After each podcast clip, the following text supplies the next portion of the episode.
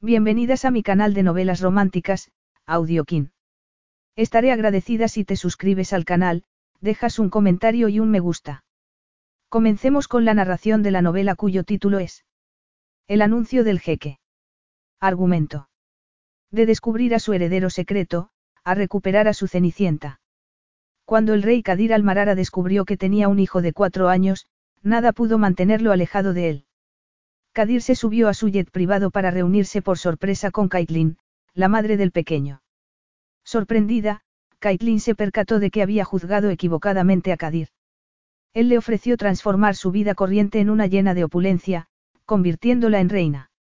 Mientras Caitlin trataba de resistirse a la intensa química que todavía había entre ellos, el mundo esperaba una noticia extraordinaria de la realeza. Capítulo 1.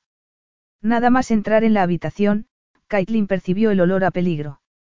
Un aroma rancio permanecía en el salón e impregnaba las sillas con almohadones de terciopelo. Ella se puso en alerta, puesto que ya le había sucedido en otras ocasiones. Era como si alguien la estuviera observando. Últimamente, se había dado la vuelta de repente, como si esperara a ver algo o alguien extraño detrás de sí, pero nunca había encontrado nada y Caitlin se había regañado por sobresaltarse con tanta facilidad. Tenía la piel de gallina y se volvió para mirar a su alrededor. Desde las grandes ventanas se veía el jardín bañado por la luz del otoño. Ella se estiró la manga del jersey y agradeció haberse puesto los leotardos de lana ya que en los hoteles escoceses siempre había humedad, sin importar lo lujosos que fueran. Y aquel en el que se encontraba era de lujo, a juzgar por su imponente exterior y por el renombre que tenía en la ciudad. Había llegado justo antes de las once, tal y como le habían indicado. El reloj anunció la hora justo cuando un gerente educado la acompañó hasta la habitación que debía ser la más importante del hotel. Ella esperó con nerviosismo durante diez minutos, preguntándose a quién iba a conocer y qué iban a ofrecerle. Un trabajo. El trabajo de su vida, tal y como le había informado la agencia, y con un sueldo que normalmente solo aparecía en los cuentos de hadas. Y aunque era algo que sonaba demasiado bien como para ser cierto, no era suficiente como para detenerla. ¿Quién iba a rechazar algo así? Caitlin no. Ya que tenía una boca que alimentar y nada que pudiera asegurarle un buen futuro. ¿Por qué no iba a explorar cualquier oportunidad que le surgiera cuando escaseaban las oportunidades para una madre soltera que vivía en una isla remota de Escocia? Estaba contemplando un cuadro cuando oyó que se abría una puerta detrás de ella. Con una sonrisa, Caitlin se volvió para saludar a la persona que iba a ofrecerle el empleo. No obstante, su sonrisa se desvaneció al mirar al hombre que acababa de entrar y estaba cerrando las puertas. Ella se mareó y sintió que podía desmayarse. Kadir Almarara. No podía ser él. Por favor, que no fuera él. Lo era. La masculinidad que irradiaba de la persona poderosa que tenía delante era inconfundible. Caitlin notó que se ponía pálida al mirar al rostro oscuro que había inundado sus sueños y su conciencia durante cinco años, por mucho que ella hubiera intentado olvidarlo. No obstante, la versión real de aquel hombre resultaba mucho más inquietante que la imagen que aparecía en su cabeza cuando menos lo esperaba. Y ella solo podía hacerse una pregunta.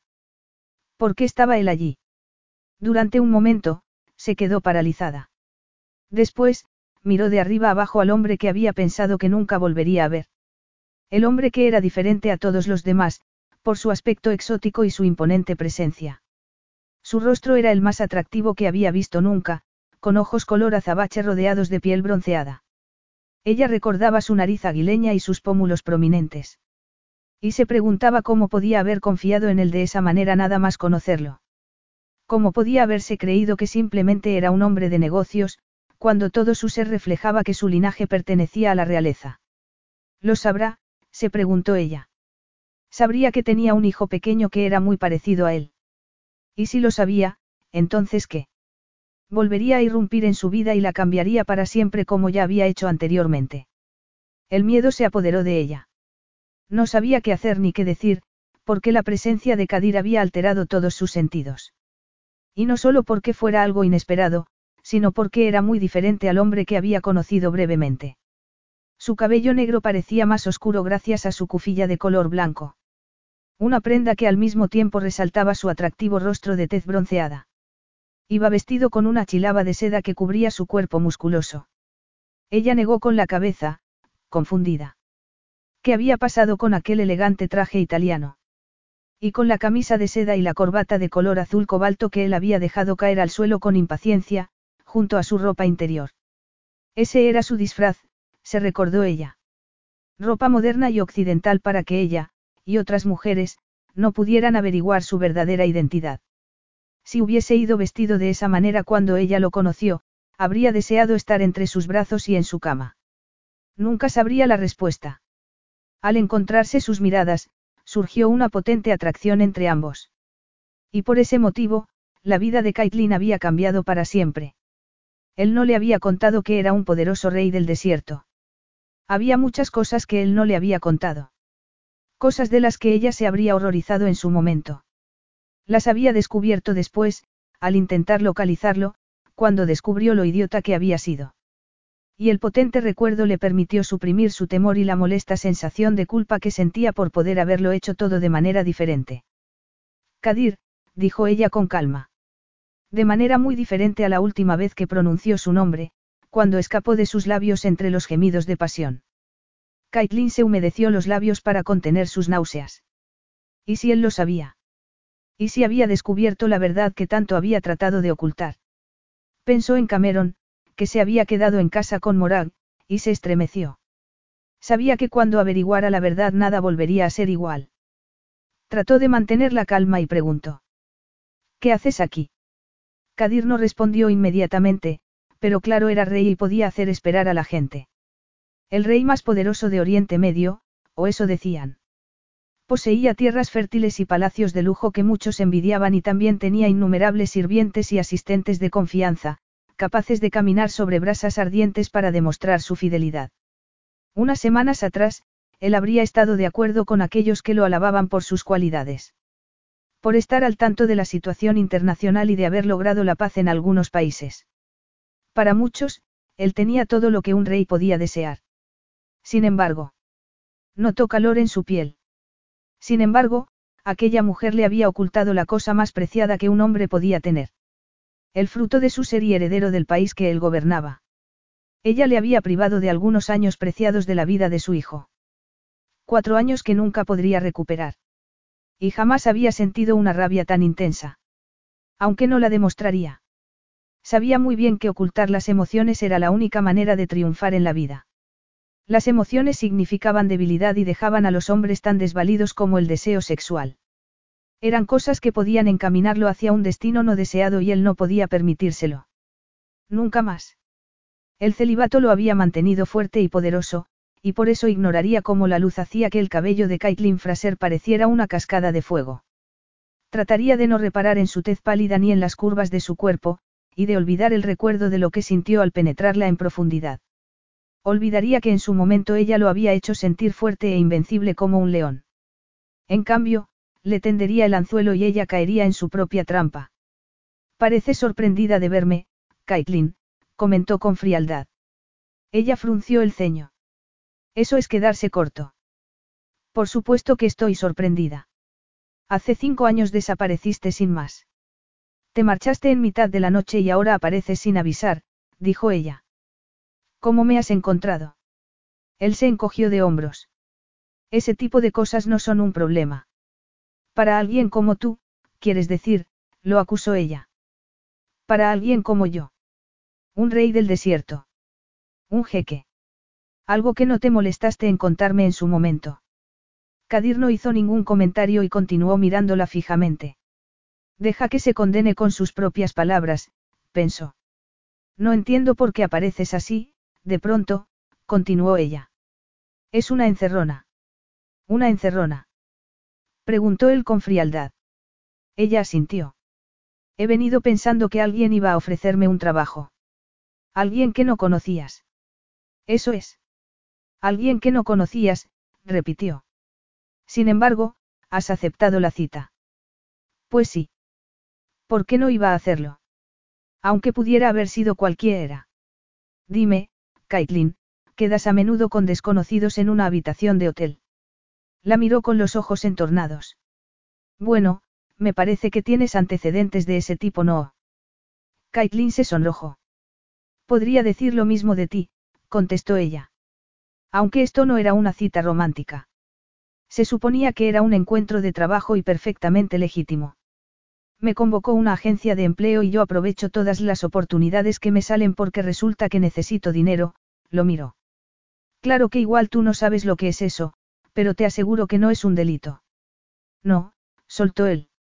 De pronto, Kadir supo que no podía continuar jugando a ese juego, por mucho que le tentara comprobar hasta dónde podía llegar Kaitlin para intentar ocultarle la verdad. El delito es que te quedaste embarazada y no te molestaste en decírmelo. Que hace cuatro años diste a luz a mi hijo y que yo me he perdido todos esos preciosos años de su vida. Ese es el delito, Kaitlin. Kaitlin sintió que el corazón le latía tan fuerte que parecía que se salía del cuerpo, pero trató de concentrarse en los hechos en lugar de en el sufrimiento que sentía. Él lo sabía. Por supuesto que lo sabía. ¿Por qué iba a estar allí si no?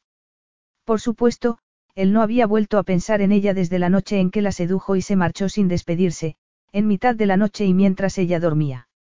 Ella recordaba que se había levantado somnolienta y medio enamorada, hasta que se percató de que no había rastro del hombre a quien se había entregado de lleno, aparte de los restos de su esencia que se había secado en las sábanas. No fue hasta unos días más tarde cuando se dio cuenta de que llevaba a su hijo en el vientre, y cuando comprendió por qué él se había marchado tan rápido. La rabia se apoderó de ella. Y debía aferrarse al recuerdo de su traición, y de su propia estupidez. Había permitido que la historia se repitiera de nuevo, y que la trataran como a una idiota. Aunque también conocía las consecuencias que podían sufrir las mujeres que vivían una situación así, y ella no permitiría que eso le sucediera. Ni a ella, ni a su hijo. No permitiría que aquel jeque tomara el control de su vida. Ella no necesitaba su aprobación. Necesitaba ser fuerte. Por el bien de Cameron y por el de sí misma. Y después de la rabia, experimentó temor y preocupación por lo que él podría hacer cuando lo descubriera. Sobre las consecuencias de haberle ocultado el secreto tanto tiempo. Porque nadie más sabía que el jeque de Sulavi era el padre de su hijo. Intenté contactar contigo, Kadir. Nada más enterarme de que llevaba a tu hijo en mi vientre, intenté localizarte. Al principio no pude creerlo cuando descubrí tu verdadera identidad, pero cuando lo asimilé continué con mi búsqueda, negó con la cabeza. Y créeme, para una persona corriente no es fácil contactar con un gobernador poderoso de un país extranjero. Te encuentras obstáculos a cada paso del camino. Pero no llegaste a contactar conmigo, ¿verdad, Caitlin? Podías haberme dejado un mensaje a través de los embajadores o los asistentes.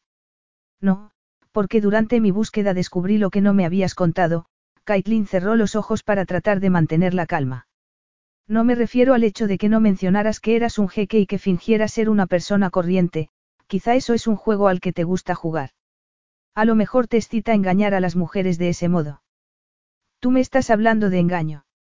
No, te estoy hablando de algo mucho peor, respiró hondo y recordó cómo su engaño le había hecho recordar su pasado. Y la facilidad con la que los hombres engañaban a las mujeres. Eras un hombre casado, ¿no es así? Lo acusó.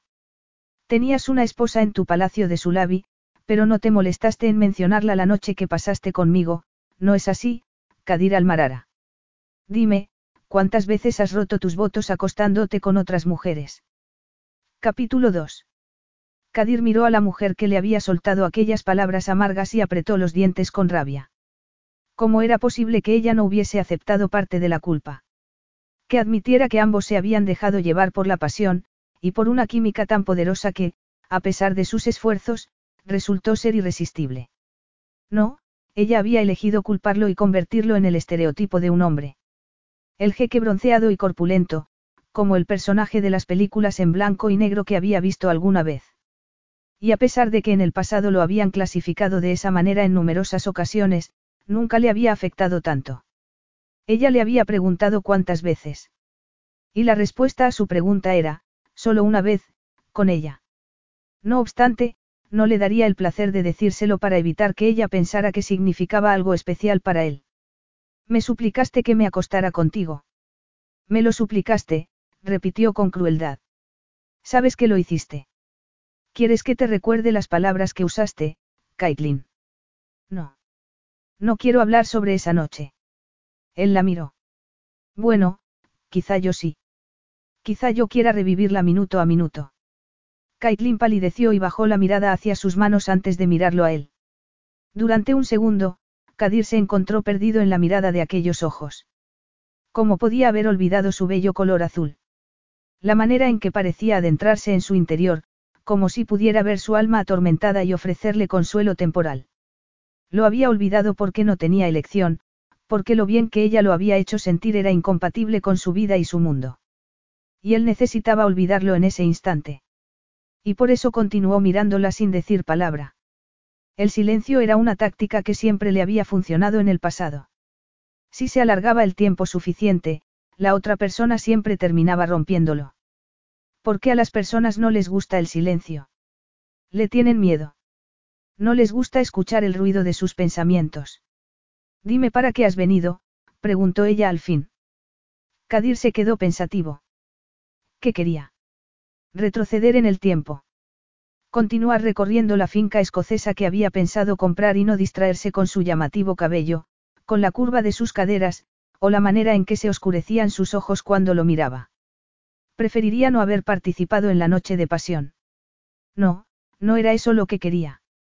¿Cómo podía desear que su hijo no hubiera nacido? ¿Por qué crees que estoy aquí? Preguntó él. ¿Por qué quiero verlo? Quiero ver a mi hijo. Ella se puso tensa, como si le hubiera pedido algo imposible. Después, negó con la cabeza levemente, como alguien que acabase de despertar de una pesadilla. Sí, comentó ella. Supongo que sí, se agachó para recoger un bolso de piel verde que había dejado sobre la silla. Kadir la observó en silencio mientras ella sacaba una foto de una billetera. Toma, mira esto. Él no la miró inmediatamente, sino que permaneció mirándola a ella unos instantes. ¿Crees que me contentaré con una foto? Preguntó. No te vale por el momento. Incapaz de aguantar ni un segundo más, Kadir le quitó la foto de la mano con mucho cuidado de no rozar su piel. Era como si no se fiase de sí mismo si volvía a tocarla. Después, trató de mantenerse fuerte y no ceder ante el sentimiento de desesperación que lo invadía por dentro mientras esperaba a ver la foto de su primer hijo. El asistente que había descubierto su existencia le había ofrecido buscar fotografías, pero Kadir aborrecía el trabajo de los paparazzis y rechazó a oferta. La edad y el aspecto del niño indicaban que él era el padre, pero sobre todo era su instinto el que le indicaba que era verdad y, en esos días, Kadir confiaba más en su instinto que en cualquier foto tomada desde detrás de un árbol. Sin embargo, nada podía prepararlo para las emociones que lo inundaron al mirar aquel par de ojos negros tan parecidos a los suyos. Kadir se acercó a la ventana para poder examinarla mejor a la luz. A juzgar por el fondo de la foto, era una toma profesional, aunque el flequillo del pequeño caía sobre su frente de forma desordenada, como si nadie pudiera domarlo. Kadir entornó los ojos al ver que tenía una pequeña muesca en uno de sus dientes. Se habría caído y hecho daño. Y nadie había estado a su lado para protegerlo. Se volvió y vio que Caitlin lo estaba mirando como si esperara que él dijera algo tranquilizador. Quiero conocerlo en persona, soltó Kadir. ¿Y cuánto antes? Caitlin asintió y notó que se le encogía el corazón a pesar de que esperaba oír lo que él había dicho. Por supuesto que sí. ¿Qué más podría decir él dadas las circunstancias? Caitlin experimentaba una mezcla de emociones, aunque se avergonzaba de la que era dominante y no tenía nada que ver con su pequeño, pero sí con ella. Celos. Intensos y potentes. ¿Y qué pasa con tu esposa? Ella también quiere conocerlo. Se hizo una pausa y Kadir contestó sin emoción en la voz. Mi esposa ha muerto. Lo siento, contestó Caitlin. No, no lo sientes. Siento la pérdida de cualquier ser humano, se defendió. Aunque sobre todo siento haberme acostado contigo sin saber que estabas casado. Eso es historia, Caitlin, comentó él. A mí no me preocupa el pasado. El presente sí. No me marcharé de aquí, ni tú tampoco, hasta que acordemos una fecha para ver a mi hijo. Cameron, le corrigió ella. Cameron, repitió Kadir, y Caitlin reparó en cómo su acento escocés hacía que su nombre pareciera más exótico y distinguido. Kadir no solo tenía un aspecto diferente al del hombre al que ella se había entregado, sino que además sonaba de manera diferente también. La túnica y el turbante lo hacían parecer frío y distante. Y al mirarlo, Caitlin supo que, si ella se lo permitía, él tomaría el control de la situación. No lo hagas, se dijo. Mantén tus condiciones. Demuéstrale que no permitirás que nadie te manipule. Ella no era una de sus posesiones. Era una mujer libre e independiente y, además, estaba en su país.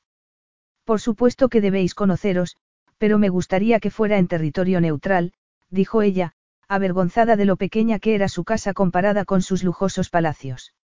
O era porque no podía soportar la idea de que Kadir irrumpiera con su poderosa presencia en su territorio. Cuando se marchara, el lugar parecería vacío sin él. ¿Qué tal aquí, en Edimburgo? Sería tan buen lugar como cualquier otro. Estoy seguro, pero me temo que no encaja en mi agenda. Esta semana estaré en Londres, dijo él con frialdad. Puedes reunirte conmigo allí. En Londres. Repitió Caitlin. No hace falta que hables como si fuera Marte, comentó él. No está tan lejos. Solo a poco más de una hora en avión. No pasaré mucho tiempo en tu país y Londres es donde tengo que llevar a cabo mis negocios. Ah, sí. Sí. Lleva a Cameron a Londres. ¿Conoce la ciudad? No, dijo Caitlin, admitiendo las limitaciones que tenía en la crianza de Cameron. Su hijo nunca había salido de Escocia. Ella quería protegerlo del mundo y de la gente. Protegerlo del lado duro de la vida. Y no era cierto que había pensado que, si se mantenía escondida, no se encontraría con un escenario como aquel. No, nunca ha estado allí. Entonces, decidido. Estoy seguro de que le parecerá emocionante, y habrá muchas cosas para entretenerlo, sonrió brevemente. Lo organizaré para que vengan a recogerte en mi avión. Caitlin pestañeó. Tenía su propio avión. Por supuesto, pensaba que el rey de uno de los países más ricos del mundo haría cola en un aeropuerto como la gente corriente. Eres muy amable, repuso ella, pero soy capaz de llegar a Londres por mi cuenta. La miró de arriba abajo fijándose en la ropa que llevaba.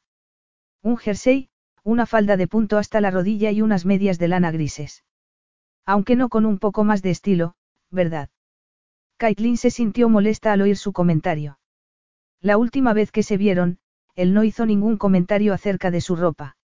Había estado más preocupado por quitársela que por ofrecer una crítica sobre moda. No obstante, ella no debía ir por ese camino. Iba a resultarle muy difícil gestionar sus emociones sin recordar cómo se había sentido entre los brazos de Kadir mientras él la besaba de forma apasionada. Creía que venía a una entrevista de trabajo como fotógrafa. Y por lo que sé, sujetar una cámara cuando hace un tiempo desapacible requiere ropa cómoda y no elegante, comentó. Respecto al viaje a Londres, me gustaría que Morag me acompañara. Si es que puedo convencerla de que haga el viaje. ¿Quién es Morag? Preguntó él, frunciendo el ceño. Es una enfermera retirada que me conoce desde que yo era pequeña. Ahora cuida de Cameron mientras yo estoy trabajando. ¿Y con qué frecuencia sucede eso? Cada cuánto has de dejar a nuestro hijo en manos de esa señora. Era una acusación injusta y su tono posesivo era un poco preocupante, pero Caitlin decidió que estaba enfadado y que la gente decía todo tipo de cosas cuando se enfadaba. Respiró hondo y lo miró con calma. Nunca lo dejo a menos que sea completamente necesario. Nunca acepto cualquier trabajo, ya que estoy tratando de crearme una buena reputación. Trabajo mucho para una agencia, a través de la que supongo has conseguido citarme en este hotel con la promesa de una oferta laboral. Una oferta que no existe, ¿verdad, Kadir? Él negó con la cabeza a modo de respuesta. Cuando sus miradas se encontraron, ella vio un brillo en sus ojos que sus espesas pestañas no pudieron ocultar. Se había imaginado el suspiro que parecía había escapado de sus labios y que provocó que ella recordara cómo se había sentido cuando él la besó. De pronto, un montón de recuerdos invadieron su mente sin que ella pudiera hacer nada por mantenerlos bajo control. Se preguntaba si él había pensado alguna vez en las circunstancias en las que se habían conocido. Ella estaba tratando de capturar la imagen de un águila real y, después, él le comentó que nunca se había quedado cautivado por el cuello de una mujer. Ni por su trasero. Al parecer, él pensaba comprar la enorme finca que ella estaba fotografiando, pero la venta nunca se realizó. Caitlin se preguntaba si él la habría comprado si él no la hubiera conocido, o si su infidelidad le había dado cargo de conciencia y por eso había cambiado de opinión. Sin duda ella era la última persona con la que él desearía encontrarse. Caitlin puso una sonrisa de amargura. A menos que no solo hubiera tenido una aventura extramatrimonial con ella. Por supuesto que el trabajo no existe, dijo él, con frialdad. Prepara a Cameron para salir mañana a primera hora. Una de mis asistentes irá a buscaros para acompañaros a Edimburgo, hizo una pausa. ¿Qué vas a decirle, Caitlin? ¿Cómo vas a explicarle a mi hijo quién soy yo? Todavía no lo he decidido. Tengo que pensarlo. ¿Sabe quién es su padre? No, negó con la cabeza. Nunca lo ha preguntado. ¿Estás segura? Sí. Lo prometo. Caitlin vio que él suspiraba despacio. ¿Cómo puedo creerte? A pesar de que pongas la mano sobre tu corazón. Me creas o no, es la verdad. Él la miró con ojos entornados. Ven preparada para pasar varias noches. De veras es necesario. Él soltó una carcajada. Ay, Caitlin, de verdad eres tan corta de vista. ¿Crees que estoy preparado para un encuentro corto? Como si fuera una cita con el dentista. Que me bastarían unas horas para conocer al niño que acabo de descubrir que existe. Ella no había pensado en ello. Todo había sucedido tan deprisa que se sentía mareada. Y estaba más asustada que antes. Asustada por el poder de Kadir y su potencial para destrozar su vida, pero también por la manera en que él podía hacerla sentir. ¿Cómo era posible que después de todo ese tiempo, ella reaccionara ante él de una manera inadecuada? Su cuerpo había reaccionado bajo su mirada, de una manera que no había reaccionado desde la última vez que él la había mirado. Era como si sus sentidos hubiesen permanecido dormidos todo este tiempo, como los bulbos que permanecen bajo la tierra durante el invierno esperando a despertar bajo los rayos de primavera. Él la miraba con arrogancia y posesividad y, al experimentar una ola de calor recorriendo todo su cuerpo, ella se percató de que estaba mirando a Kadir Almarara como si nunca lo hubiera visto antes. Se fijó en la sombra de su barba incipiente y se preguntó si se afeitaría a menudo. No lo sabía. Igual que no sabía que le gustaba desayunar, o cómo pasaba los días. No sabía nada acerca de sus padres y muy poco acerca de su difunta esposa. Su esposa, recordó ella con amargura. La mujer con la que estaba casado el día que le bajó la ropa interior y se rió de placer al descubrir que tenía húmeda la entrepierna. El recuerdo provocó que se avergonzara por haberlo hecho y por seguir reaccionando al pensar en ello. Este hombre no es más que un desconocido, pensó. Puede que tenga un hijo suyo, pero yo a él no lo conozco. Ni él a mí. Para él solo soy una mujer con la que se acostó en un pequeño pueblo escocés. Una mujer que lo abrazó y murmuró contra su boca. Por favor, por favor. Caitlin se estremeció y deseó que aquel encuentro no hubiese sido más que una pesadilla. Aunque no habría sido justo para Cameron, no. No podía continuar ocultándole la verdad sobre su padre, por mucho que ella deseara hacerlo. Ella se había criado sin padre y sabía muy bien el gran vacío que había tenido en su vida. Deseaba lo mismo para su hijo. Se preguntaba si sus pensamientos se estaban reflejando en su rostro y por eso Kadir le estaba dirigiendo esa gélida mirada. Hay algo más de lo que necesitamos hablar, Caitlin, añadió. Por si acaso estabas planeando desaparecer, te aconsejo que no lo hagas. No solo sería una pérdida de tiempo, sino que me harías enfadar y eso nunca es buena idea. Además, vayas donde vayas con mi hijo, te aseguro que te encontraré. Capítulo 3. Caitlin sentía el pulso acelerado cuando salió del hotel para dirigirse a la terminal del ferry que la llevaría de regreso a la pequeña isla donde vivía. Durante las pocas ocasiones que iba a la ciudad solía pasear para mirar los escaparates y tomarse un chocolate caliente con nata y marshmallows, pero ese día no tenía ánimo para hacerlo. ¿Cómo podría relajarse después de lo que le había pasado? Necesitaba irse a casa lo antes posible. Una vez a bordo del ferry, trató de calmarse. No obstante, nada podía impedir que ciertos pensamientos invadieran su cabeza al contemplar Cronarty en la distancia. Ella había nacido en aquella isla y había visto a su madre perseguir sus sueños en ella. Unos sueños que después fueron machacados una y otra vez, dejando a su madre destrozada. Caitlin había aprendido a asimilarlo sin mostrar sufrimiento, ni siquiera cuando el dolor resultaba insoportable. Y aunque se había alegrado de marcharse a la ciudad cuando terminó todo, Cronarty había sido el único lugar al que deseó volver cuando descubrió que estaba sola y embarazada. La isla le parecía un lugar seguro, con sus acantilados y playas maravillosas contra las que rompían las olas del Atlántico. Sin embargo, de pronto ya no le parecía un lugar seguro. Ella negó con la cabeza, como si así pudiera disipar el recuerdo del jeque, pero su imagen estaba bien arraigada en su mente. Al bajarse del ferry, Caitlin comenzó a caminar hacia su casa. A veces, Morag llevaba a Cameron hasta el barco para recibirla, pero ese día no la esperaban hasta más tarde. ¿Qué iba a decirles? ¿Cómo podría explicarle a la niñera sensata de su hijo que el padre era un poderoso jeque del desierto con el que tuvo una aventura de una noche?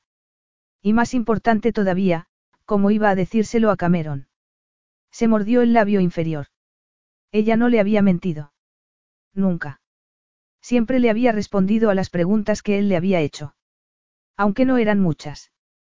El pequeño estaba muy ocupado jugando a la pelota o bañándose en el agua helada de mar como para prestar mucha atención a sus antepasados. Los niños de esa zona rural no jugaban con tabletas ni con teléfonos móviles. Si ni siquiera tenían un televisor. Y en Cronarty existía la lealtad, así que cuando Caitlin Fraser regresó a la isla embarazada, nadie le preguntó quién era el padre. En cierto modo, vivir allí era como vivir en una cápsula donde no pasaba el tiempo. Cameron no había comenzado el colegio en la península, así que podía tener una infancia tradicional de la isla. Y sí, ella estaba segura de que la gente se preguntaba por qué Caitlin Fraser, siendo de piel clara, tenía un hijo de piel bronceada y cabello oscuro. Sin embargo, nunca se lo habían preguntado. ¿Y entonces? Caitlin miró al cielo y se fijó en las nubes que cubrían el horizonte. Entonces, el mundo exterior estaba a punto de irrumpir en la tranquilidad de su vida. Su hijo descubriría que su padre era uno de los jeques más poderosos del desierto y, al día siguiente, volarían hasta Londres para conocerlo. ¿Cómo podía haberse imaginado algo así? Durante años se había sentido culpable al pensar que Cameron no tenía una figura paterna en su vida, un sentimiento de culpa que se aligeraba cuando recordaba que Kadir estaba casado y que los hombres eran capaces de grandes engaños.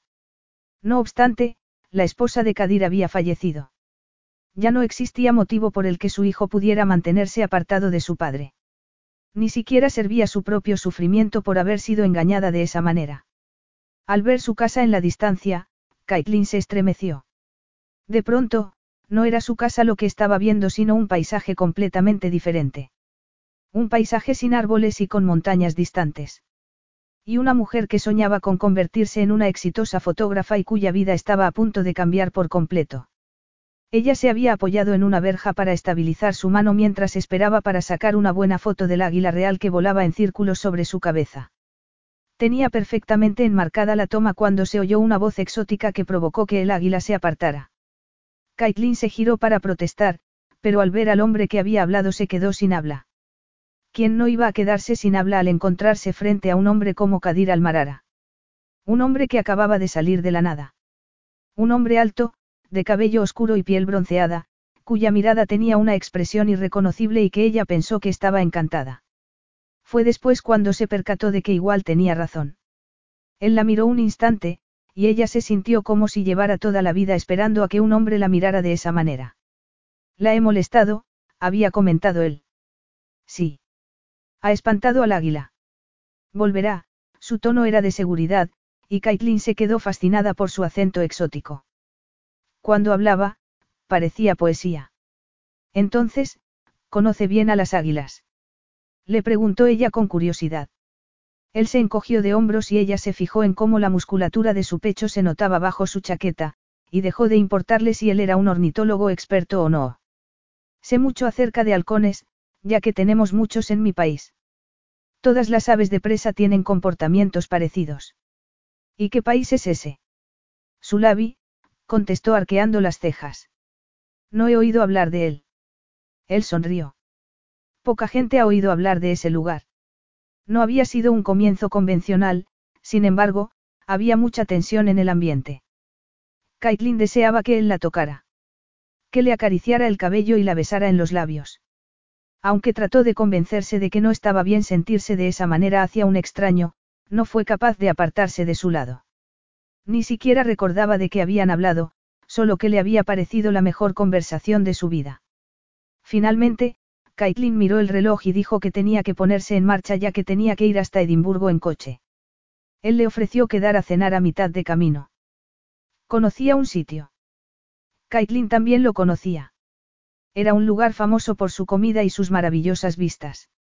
Ella recordaba que había comentado que era imposible conseguir una mesa con tan poca antelación, pero, por supuesto, él la consiguió. Era un jeque, no.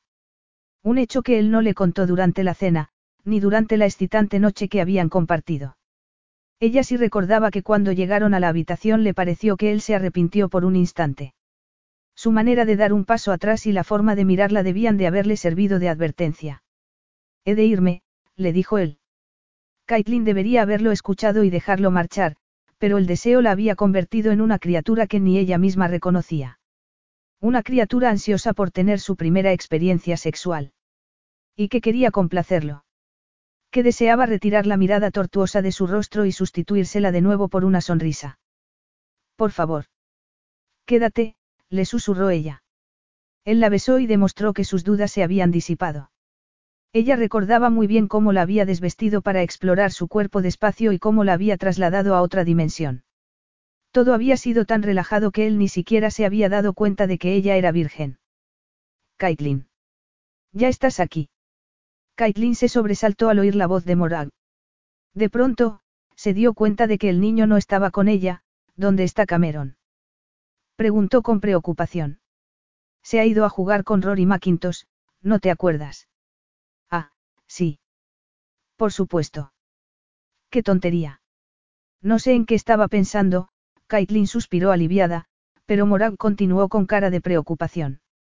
Caitlin miró a la mujer que conocía de toda la vida y se preguntó cómo iba a explicarle todo, consciente de que debía de contarle toda la verdad. Necesitaba contárselo a alguien. Tienes tiempo de tomarte un té antes de irte. Morag la miró con los ojos entornados antes de sonreír. ¿Un té? Pensaba que no me lo ibas a preguntar nunca. Me acompaña, señorita Fraser. Caitlin asintió y siguió al asistente del jeque mientras atravesaban la casa, con Cameron fuertemente agarrado a su mano. Ella tenía el corazón acelerado, pero su hijo parecía más emocionado que nervioso. Quizá no fuera tan sorprendente. Que un niño de cuatro años volara en jet privado no era habitual. Ni tampoco que se trasladara en una limusina como la que los había esperado al aterrizar en Londres. Caitlin pensaba que su hijo se abrumaría con tantas experiencias nuevas y de lujo, pero el pequeño se lo había tomado con calma. ¿Dónde vamos, mamá? Le había preguntado en un momento dado, y Caitlin supo que era el momento de decirle la verdad. Lo miró directamente a los ojos y tragó saliva. Vamos a conocer a tu papá, Cameron. ¿Recuerdas que anoche te hablé de él? Ha venido a Inglaterra desde muy lejos para conocerte. Cameron se encogió de hombros y no dijo nada. Caitlin lo miró y el temor se apoderó de ella. ¿Y si el pequeño se quedaba deslumbrado por su padre igual que ella se había quedado en su momento? ¿Y si de pronto encontraba que ella era pobre y aburrida en comparación con su padre? Y de pronto estaban en la casa de Kadir, o tal y como había dicho Makim, su asistente, en una de sus múltiples propiedades. A Caitlin no le había gustado la noticia. Había esperado que la reunión tuviera lugar en territorio neutral, donde ella pudiera marcharse con su hijo en cualquier momento y nadie pudiera detenerla. No obstante, el coche los había llevado a la casa más bonita que había visto nunca, situada junto a London's Regent's Park. En los extensos jardines había varios guardas con walkie-talkies y bultos sospechosos bajo las chaquetas.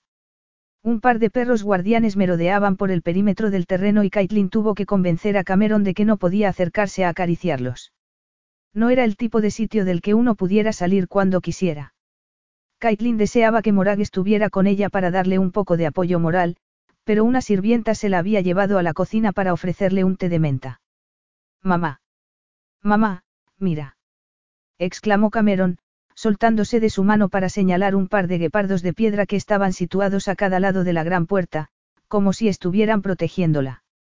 Las dos estatuas estaban bañadas en oro y sus ojos verdes brillaban como si fueran esmeraldas de verdad. Quizá lo sean, pensó Caitlin, mientras Makim llamaba a la puerta. Un sirviente vestido con túnica les abrió. No obstante, ella apenas se fijó en el sirviente. Estaba deslumbrada por el hombre que se acercaba a ellos y que miraba fijamente a Cameron, aunque el niño no hacía más que fijarse en las lámparas de araña con joyas incrustadas y en los cuadros de hombres a caballo. No obstante, el pequeño percibió que había alguien más en la habitación y Caitlin presenció el momento exacto en el que sucedió el principio de una historia de amor entre su hijo y el padre que nunca había conocido. Y experimentó como una puñalada en el corazón. Se fijó en que Cameron miraba a Kadir con los ojos bien abiertos y cómo el jeque se acuclillaba para ponerse a la altura del pequeño. Cameron lo miró con curiosidad y no se mostró cohibido por aquel desconocido que vestía de forma exótica. Hola, Cameron, dijo Kadir. Hola. ¿Sabes quién soy? Creo que sí, hizo una pausa. Mi papá. Kadir asintió. Sin duda, lo soy. Y me alegro de conocerte al fin. Kadir levantó la vista y miró a Caitlin un instante. Ella percibió rabia en su mirada y decidió que lo mejor era no reaccionar. Entonces, Kadir le tendió la mano a Cameron y el niño la aceptó. ¿Quieres que te muestre los cuadros que hay en la sala y que te explique quiénes son? Preguntó el jeque. Sí, por favor. Era sorprendente, y Caitlin se quedó boquiabierta. Siempre habían estado solos, Cameron y ella. El niño no había crecido en una familia extensa, con tíos y primos y abuelos y, quizá, por eso era tan reservado. Aunque no lo pareciera en esos momentos. El pequeño se acercó a Kadir y le dio la mano. Caitlin los observó mientras se movían por la habitación y vio que se detenían frente a un cuadro grande. ¿Ves a ese hombre a caballo? El que tiene la corona en la cabeza. ¿Es tu bisabuelo? Sí. Sí. Era un guerrero famoso y un gran estudiante.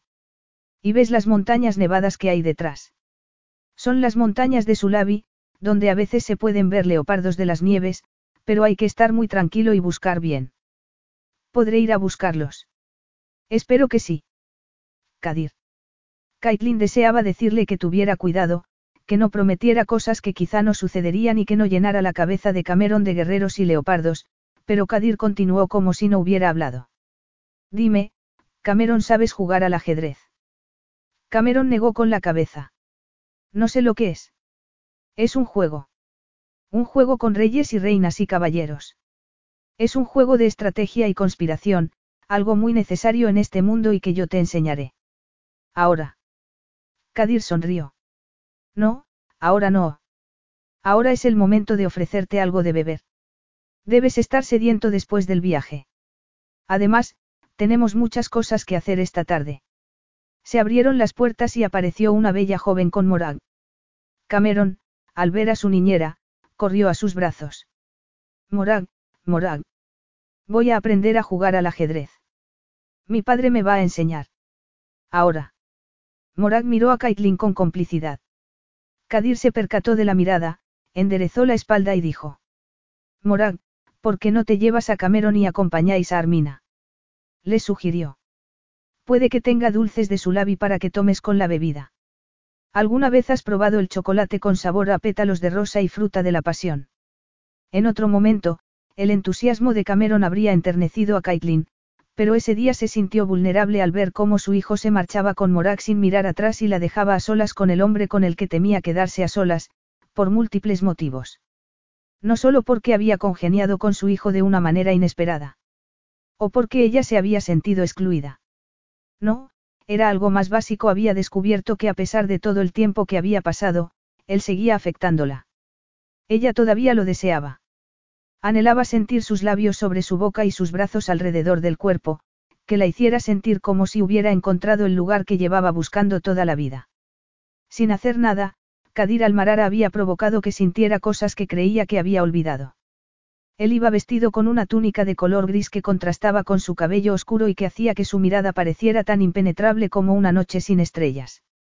A pesar de que la ropa le cubría todo el cuerpo, todavía se podía distinguir su cuerpo musculoso. Caitlin se esforzó para mirarlo a los ojos y se aclaró la garganta. Creo que el encuentro ha ido muy bien. Yo también lo creo. Aunque quizá esperabas un resultado diferente. Quizá que Cameron me rechazara y se negara a volver a verme. Ella negó con la cabeza. Por supuesto que no. De veras. Arqueó las cejas.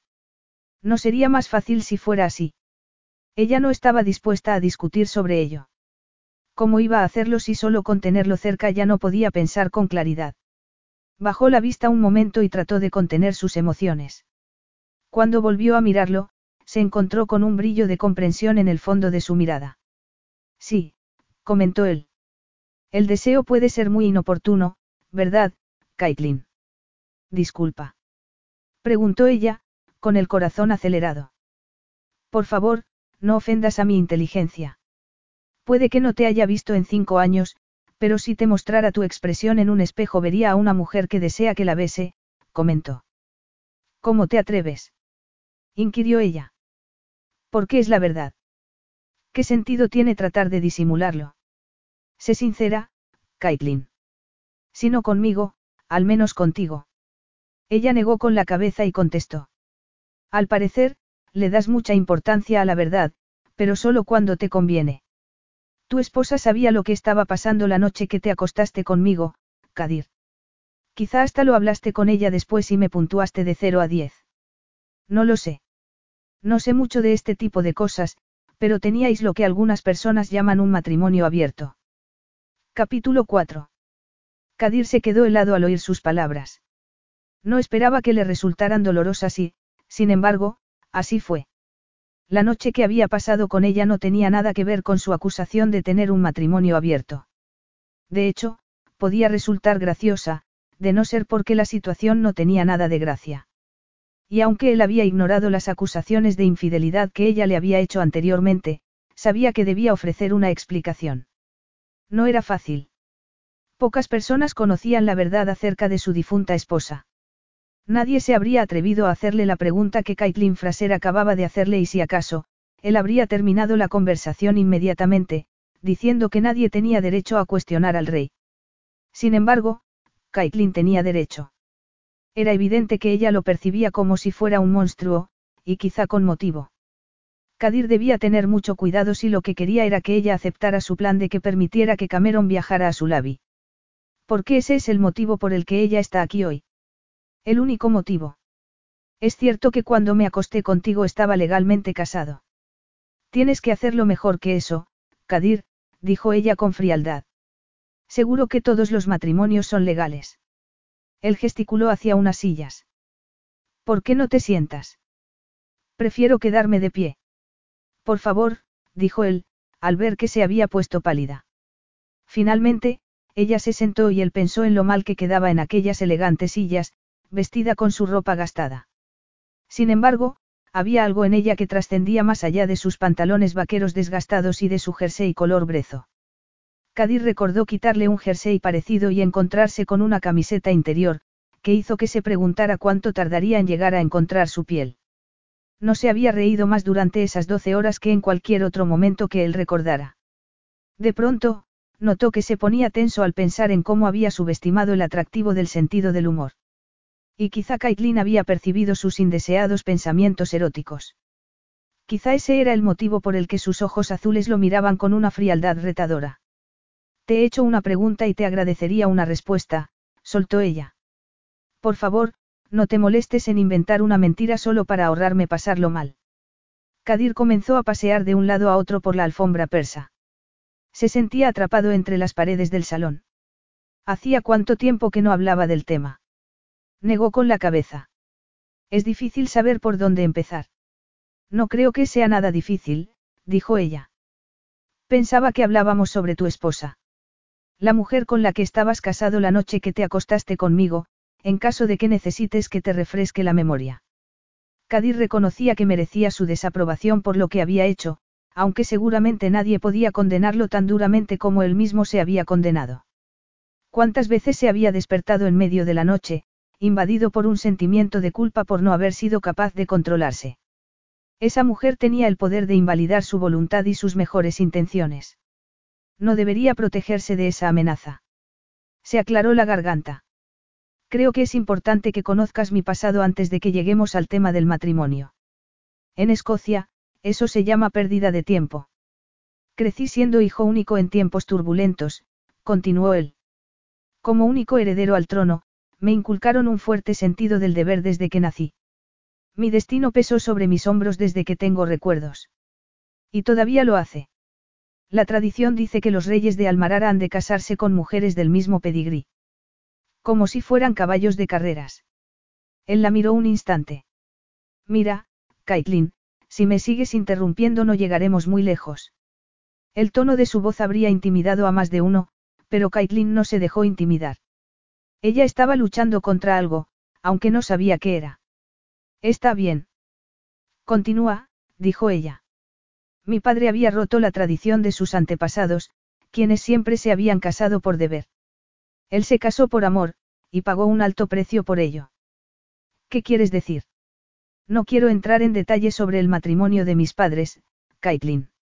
Basta decir que no fue un matrimonio feliz y que nunca he querido tener uno parecido. Descubrí que eso del amor no es más que una trampa. Una trampa en la que decidí no caer, sonrió con amargura. Así que, cuando llegó el momento de casarme, estuve dispuesto a hacerlo con la princesa que habían elegido para mí.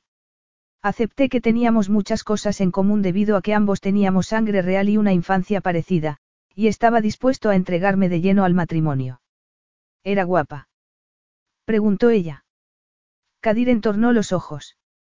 Le parecía una pregunta irrelevante. Hasta que recordó la última vez que vio a su madre y comprobó cómo la cirugía plástica la había convertido en un monstruo que apenas reconocía. No era eso lo que compartían las mujeres. El deseo de la eterna juventud. Sí, era guapa, dijo él, pero no sintió lástima al ver que Caitlin se ponía tensa. No haberme preguntado, pensó él. Nunca hay que preguntar si uno cree que no puede soportar la respuesta. Para mí, lo más importante era que quería ser reina y mi esposa. Estaba dispuesta a aceptar los retos que conllevaban su papel. O eso me había dicho. Se cayó de golpe y habría pagado en oro por no continuar con aquella conversación, pero Caitlin lo miraba expectante y él decidió continuar. La realidad era que Adi ya no tenía interés en gobernar a mi lado. Ni en aprender a ser una buena esposa, ni en darme los hijos que pudieran heredar mi reino. Tenía un único interés. Negó con la cabeza. No podía continuar, y tenía miedo de atragantarse con las palabras. ¿Quieres contarme cuál era? Preguntó Caitlin. Su voz mostraba amabilidad, algo que lo había cautivado la primera vez que la conoció. Su interés eran las sustancias prohibidas. Ella lo miró asombrada. ¿Quieres decir? No te quedes perpleja, Caitlin. Creías que Occidente tenía el monopolio de las sustancias adictivas. Al parecer, una de sus primas se la dio para probar y le gustó. Mucho. ¿Y tú no, no notaste nada que te hiciera sospechar antes del matrimonio? Preguntó ella. ¿Cómo iba a notarlo? No tenía experiencia en ese tema y además pasábamos poco tiempo juntos por decoro. Ella llevaba el velo a menudo, y miraba hacia abajo. Yo pensaba que era por modestia, pero descubrí que trataba de ocultar su mirada. Por supuesto, ella tenía cuidado para no ir demasiado colocada a los encuentros que teníamos antes del matrimonio, evidentemente, siempre vigilados por un acompañante. No obstante, Todas sus precauciones terminaron después de la ceremonia y, entonces, descubrí que me había casado con una adicta a las sustancias prohibidas. Oh, Kadir. ¿Y qué hiciste? ¿Qué podía hacer? Quería ayudarla y le deseaba lo mejor. Traté de asegurarme de que no consiguiera más sustancias, pero siempre se las arreglaba para conseguir más. Contraté a la mejor terapeuta especializada en adicciones para ayudarla, añadió, pero para mejorar han de querer. Y Adi ya no quería. Le gustaba demasiado. Le gustaba el estado que le provocaba la sustancia, hizo una pausa y continuó con un susurro. Hasta que un día sufrió una sobredosis y permaneció en coma profundo hasta que murió. Durante unos instantes, Caitlin se quedó inmóvil. Kadir parecía desolado y ella deseó acercarse a él, pero estaba tan asombrada que no creía que pudiera ni levantarse de la silla. Además, no era ella quien debía consolarlo en un momento así. Se le ocurrían cientos de preguntas, pero no estaba segura de si debía preguntar. No obstante, había una que la atormentaba y se negaba a silenciar. Entonces, cuando nos acostamos? Ella estaba. Adilla ya estaba en coma desde hacía algún tiempo, contestó él. No se enteró de que yo estaba rompiendo los votos del matrimonio, aunque yo sí, por supuesto. ¿Y yo? Deberías habérmelo dicho, dijo ella, pero no le explicó que un hombre infiel y mentiroso había marcado su infancia y había llenado la vida de su madre de rabia y arrepentimiento. Si me lo hubieras contado quizá te habría comprendido y, si no, al menos habría sentido que mis sentimientos se tomaban en consideración. Cuando descubrí la verdad, me sentí como si hubiese sido una vasija que habías utilizado para satisfacer tu deseo. Él no la corrigió. Ella también lo había deseado. Caitlin se mordió el labio inferior. Sí, por supuesto que sí. Porque solo un número muy limitado de personas lo sabía, dijo él. Por respeto a la familia de Adilla, mantuvimos la enfermedad en secreto. Ni siquiera se anunció su muerte, ya que las circunstancias habrían supuesto un estigma para la familia, hizo una pausa. Y aunque no te contara toda la historia, tampoco te hice ninguna promesa que no pudiera cumplir, ¿no es así, Caitlin? No me contaste que eras un rey. No, es cierto, pero era importante. Se suponía que no iba a ser más que una aventura de una noche, o eso acordamos. Se suponía que sería una relación sexual sin complicaciones entre dos personas.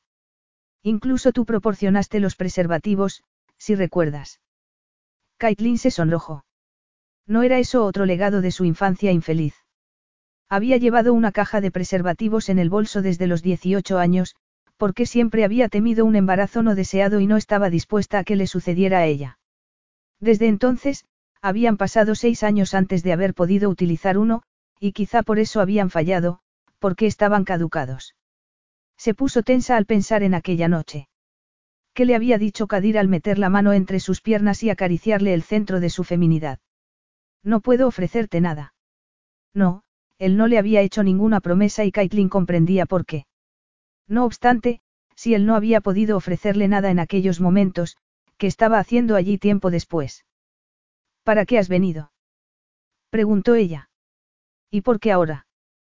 ¿Para qué me has buscado, Kadir? Él la miró entornando los ojos. No puedes adivinarlo. Dijo él. Ella negó con la cabeza. No estoy de humor para adivinanzas. He venido a buscarte porque llevo dos años luchando en una guerra y, a veces, me he sentido destrozado y agotado. He perdido muchas cosas importantes para mí, y en ocasiones, en medio de las tormentas del desierto que azotaban mis tropas, cuando sentía mi garganta seca y el cuerpo me dolía como si se me hubieran roto todos los huesos del cuerpo, pensaba en ti, Caitlin. ¿En mí? preguntó ella, sorprendida. Sí, en ti, hizo una pausa y comenzó a caminar hacia ella. Recordaba lo adorable e inocente que te mostraste entre mis brazos.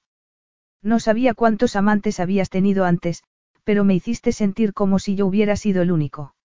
Nunca olvidé esa sensación. Caitlin lo miró sorprendida.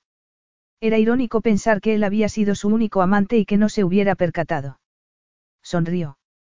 Quizá todo eso de que las mujeres vírgenes estaban muy tensas solo era una leyenda.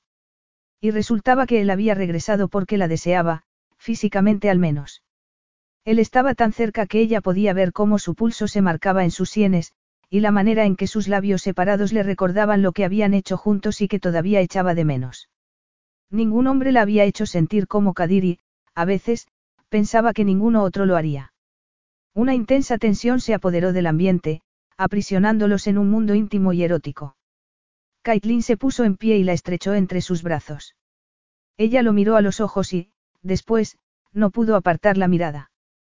Quiero besarte, murmuró él contra su rostro. Y tú también deseas que lo haga, ¿verdad, Caitlin? Lo deseas tanto como yo. Él le sujetó el rostro y la miró durante un largo instante. Sus ojos eran como láseres de color negro, y estaba muy serio. Cuando inclinó la cabeza hacia la de ella, Caitlin se sintió como si hubiese saltado en caída libre y, cuando sus labios la besaron, le pareció haber llegado al paraíso. El jeque comenzó a juguetear con la lengua dentro de su boca, explorándosela como si estuviera decidido a demostrarle lo satisfactorio que podía llegar a ser un beso. Además de frustrante. Era esa su intención. Besarla para provocar que ella reaccionara y lo acariciara. Ella tragó saliva y le acarició el torso musculoso, deseando verlo desnudo otra vez. A pesar de su falta de experiencia, Caitlin podía percibir el peligro, solo que en esa ocasión era un peligro diferente. Notó que su cuerpo empezaba a cambiar y no pudo hacer nada para evitarlo. Sus pezones presionaban contra la tela de encaje de su sujetador y un fuerte calor se instalaba en su entrepierna. Era el deseo lo que hacía que quisiera besarlo como si no pudiera esperar a sentirlo en el interior de su cuerpo una vez más. Caitlin tragó saliva cuando él le acarició las caderas. Unos minutos después sería demasiado tarde, porque ella sabía que él seguiría adelante y se lo haría allí mismo. Kadir ya estaba desabrochándole el botón de la falda.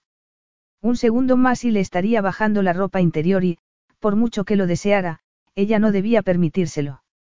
Corría el riesgo de interpretar de manera equivocada algo que era puramente carnal.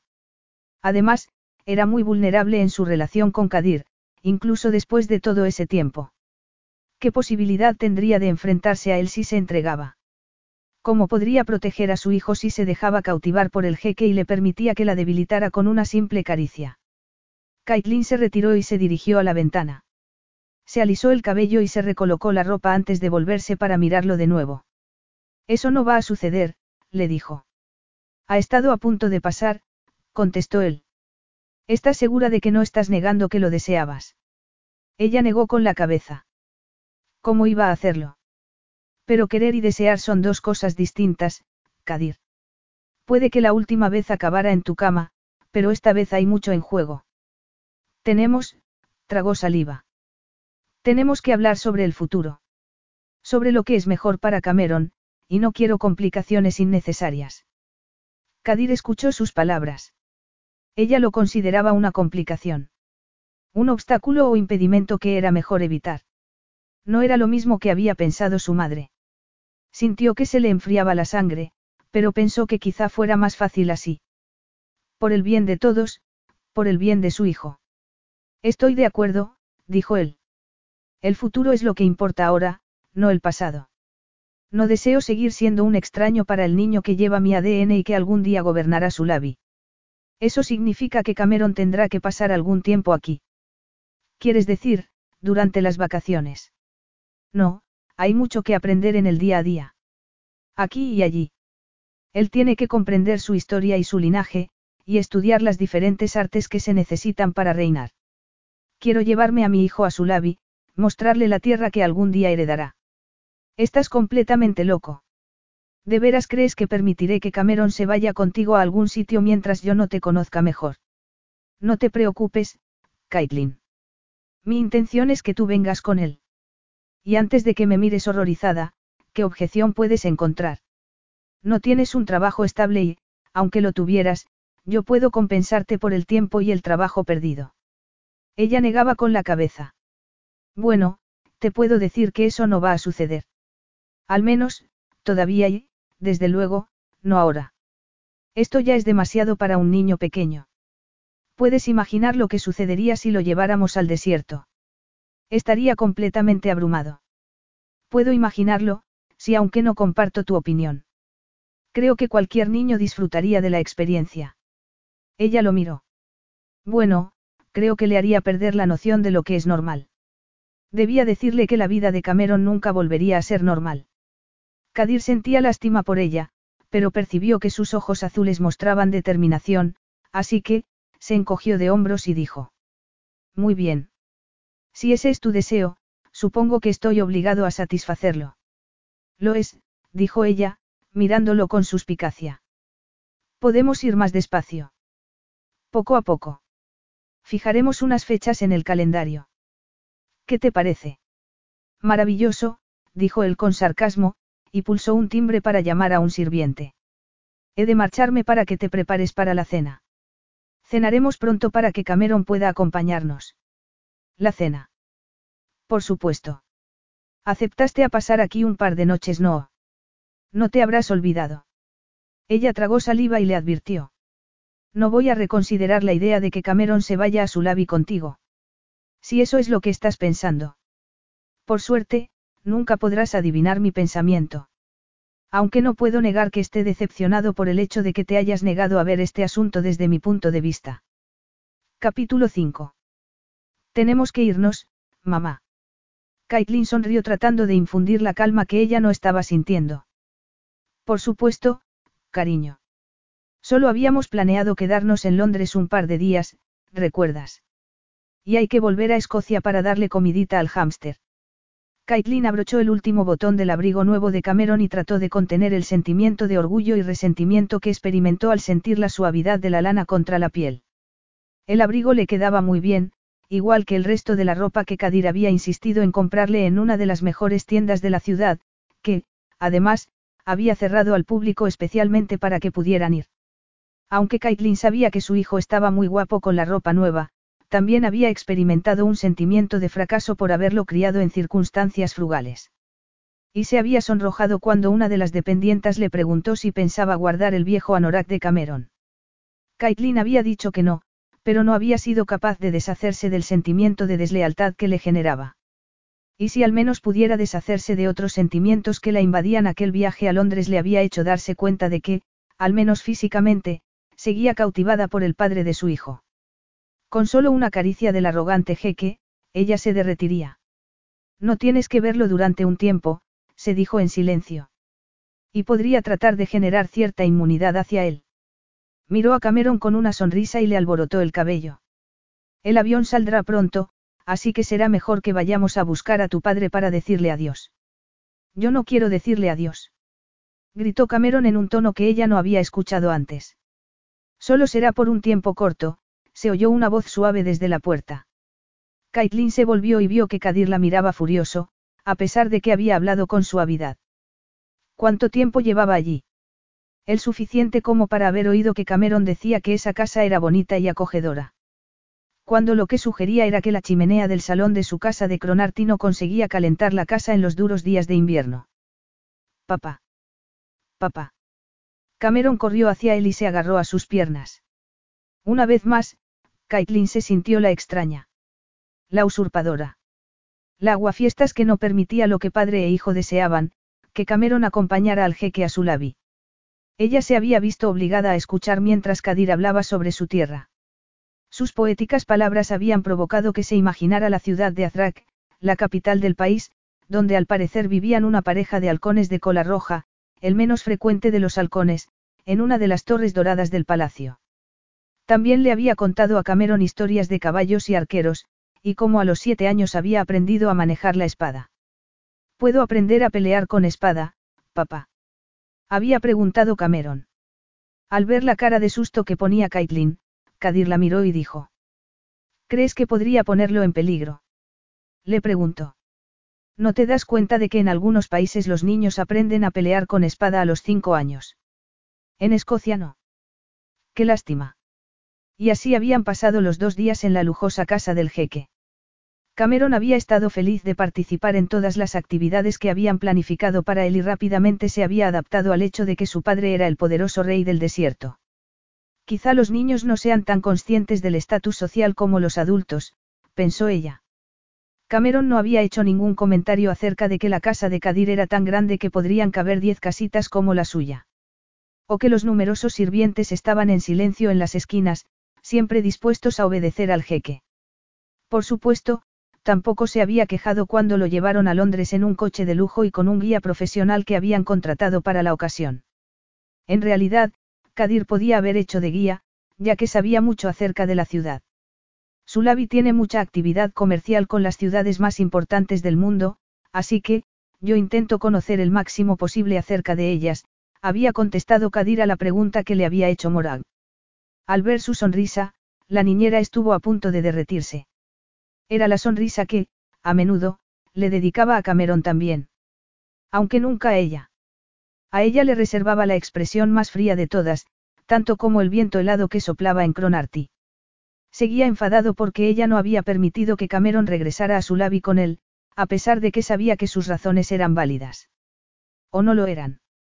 No estaban basadas en el miedo. Se había llevado una sorpresa al descubrir que su difunta esposa había sido adicta a las sustancias prohibidas y que había entrado en coma, pero en cierto modo, eso también la había confundido, junto con el hecho de que le hubiera ocultado su identidad y estado civil. Ella necesitaba tiempo a solas para asimilar todo lo que había aprendido y para llegar a una decisión sobre su futuro. De pie junto a su pequeña maleta, Caitlin esperó pacientemente mientras Cameron se despedía, pero no pudo hacer nada para evitar que se le encogiera el corazón cuando el jeque se agachó para mirar a su hijo a los ojos. Nos veremos muy pronto, hijo mío. Te lo prometo. Cameron asintió y Caitlin se percató de que la limusina estaba esperándolos para llevarlos al aeropuerto, desde donde regresarían a Edimburgo. Al ver que el avión era mucho más grande que el del viaje de ida, Cameron se entusiasmó. Sin embargo, Caitlin tenía encogido el corazón. Tras abrochar el cinturón de su hijo, miró por la ventanilla. Cuando arrancaron los motores, se volvió hacia Morag. Necesitaba que alguien le confirmara que todo iba a salir bien. No nos ha ido tan mal, comentó en voz baja. Teniendo en cuenta que podía haber sido más difícil. Nada mal. Me ha caído bien, añadió Morag. Me ha caído muy bien. Morag se había mostrado comprensiva con ella cuando le contó que la esposa de Kadir había estado en coma durante la mayor parte de su matrimonio, aunque no le explicó por qué. Si pensaba que la mujer iba a hacer un comentario negativo acerca de la noche de pasión furtiva que él había pasado con ella, se había equivocado. Pobre hombre, había comentado Morag. Pobre hombre. ¿Y ella? Caitlin había deseado preguntárselo. Sus sentimientos no contaban. Morag no se daba cuenta de lo difícil que iba a ser adaptar su vida a la repentina aparición del jeque. Ya estaba preocupada por saber cuántos días al año Kadir pretendía ver a su hijo. No obstante, las palabras de Morag obligaron a Caitlin a mirar el tema desde una perspectiva diferente. Le había hecho comprender que Kadir no era del todo malo, igual que ella no era del todo buena. Y la idea no le sentó del todo bien. Nada más llegar a la isla decidió que contactaría con él. Le diría que tenían que preparar una agenda de visitas. Necesitaba superar la idea de que la había engañado al no decirle que estaba casado. Tenía que superar cómo se había sentido al descubrirlo. Durante el vuelo les ofrecieron bebidas, frutas y pastas, pero, aunque Cameron y Morak disfrutaron de ello, Caitlin no tenía apetito. Se dedicó a mirar la cabina, y se fijó en los muebles de sándalo con la insignia de su labi. Sobre una de las mesas había una revista de los Estados Unidos con la imagen del jeque en la portada, y Caitlin notó que le daba un vuelco el corazón al mirarla. Kadir llevaba una túnica tradicional de color blanco y sostenía un halcón sobre el brazo. Caitlin buscó el artículo y comenzó a leer cómo el gobernador intentaba restablecer la paz en un estado del desierto después de una larga guerra. En el artículo hablaban sobre su ferocidad y valentía durante la batalla. Era difícil no quedarse impresionada, y ella no quería estarlo. Tratado de distraerse, empezó a mirar un mapa de Sulabi, y se percató de lo grande que era el país. ¿Cómo sería reinar en un país así? Crecer sabiendo que un día todo aquello sería de tu propiedad, y con el peso de la responsabilidad que conllevaba ese papel. Y Kadir esperaba que Cameron compartiera ese peso. Para un niño menor de cinco años, no era una carga demasiado grande. Llevaban más de una hora de vuelo cuando Caitlin empezó a sentir que algo iba mal y le preguntó a una bella azafata cuándo llegarían a Edimburgo. La azafata sonrió sin más, y se dirigió a la parte delantera del avión, dejando a Caitlin anonadada. Momentos más tarde, Caitlin miró por la ventana y descubrió que las nubes se habían disipado y que en lugar de las colinas de Escocia se podía ver. Caitlin recordó un viaje de vacaciones que había hecho antes de que su hijo naciera y cómo se había quedado boquiabierta al mirar por la ventanilla del avión. Cerró los ojos para tratar de convencerse de que era su imaginación, pero cuando los abrió de nuevo, la imagen era la misma. No seas tonta. Por supuesto esas montañas nevadas no son los picos de los Alpes. ¿Cómo van a serlo? Era divertido ver cómo uno podía convencerse de que algo era mentira cuando sabía que no lo era. Dejó pasar 15 minutos y comprobó que el paisaje no se parecía en nada al de su país. Caitlin se sintió mareada. Quería compartir su temor con alguien, pero Morag estaba ocupada coloreando con Cameron y ella no quería asustarlo. Además, ¿y si sus temores no eran fundados? ¿Y si? No se necesitaba ser experta en aviación para saber que no llevaban el rumbo correcto. Caitlin se puso en pie y se dirigió a la parte delantera del avión, donde encontró a la azafata en una sala casi tan grande como en la que había dejado a Cameron y a Morag. Era una sala casi palaciega, llena de sofás de terciopelo y lámparas laqueadas. También había un viejo escritorio en el que había un abrecartas de plata y esmeraldas, que parecía una daga. ¿Puede decirme qué es lo que pasa? preguntó Caitlin. La azafata repitió como asombrada. ¿Qué pasa? Sé que no estamos siguiendo el rumbo adecuado, comentó en voz baja. Me gustaría que me diera una explicación acerca de lo que sucede. Me temo que no puedo. Está bien, Rania. Puede dejarnos solos. Aquella voz solo podría ser de una persona y Caitlin se volvió sintiéndose furiosa, sorprendida y algo más.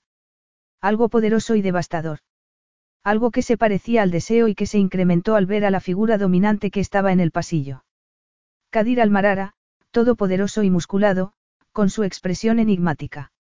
Él la miró de arriba abajo y Caitlin se acordó del halcón que había visto en la portada de la revista, oscuro, inmóvil y potencialmente mortal.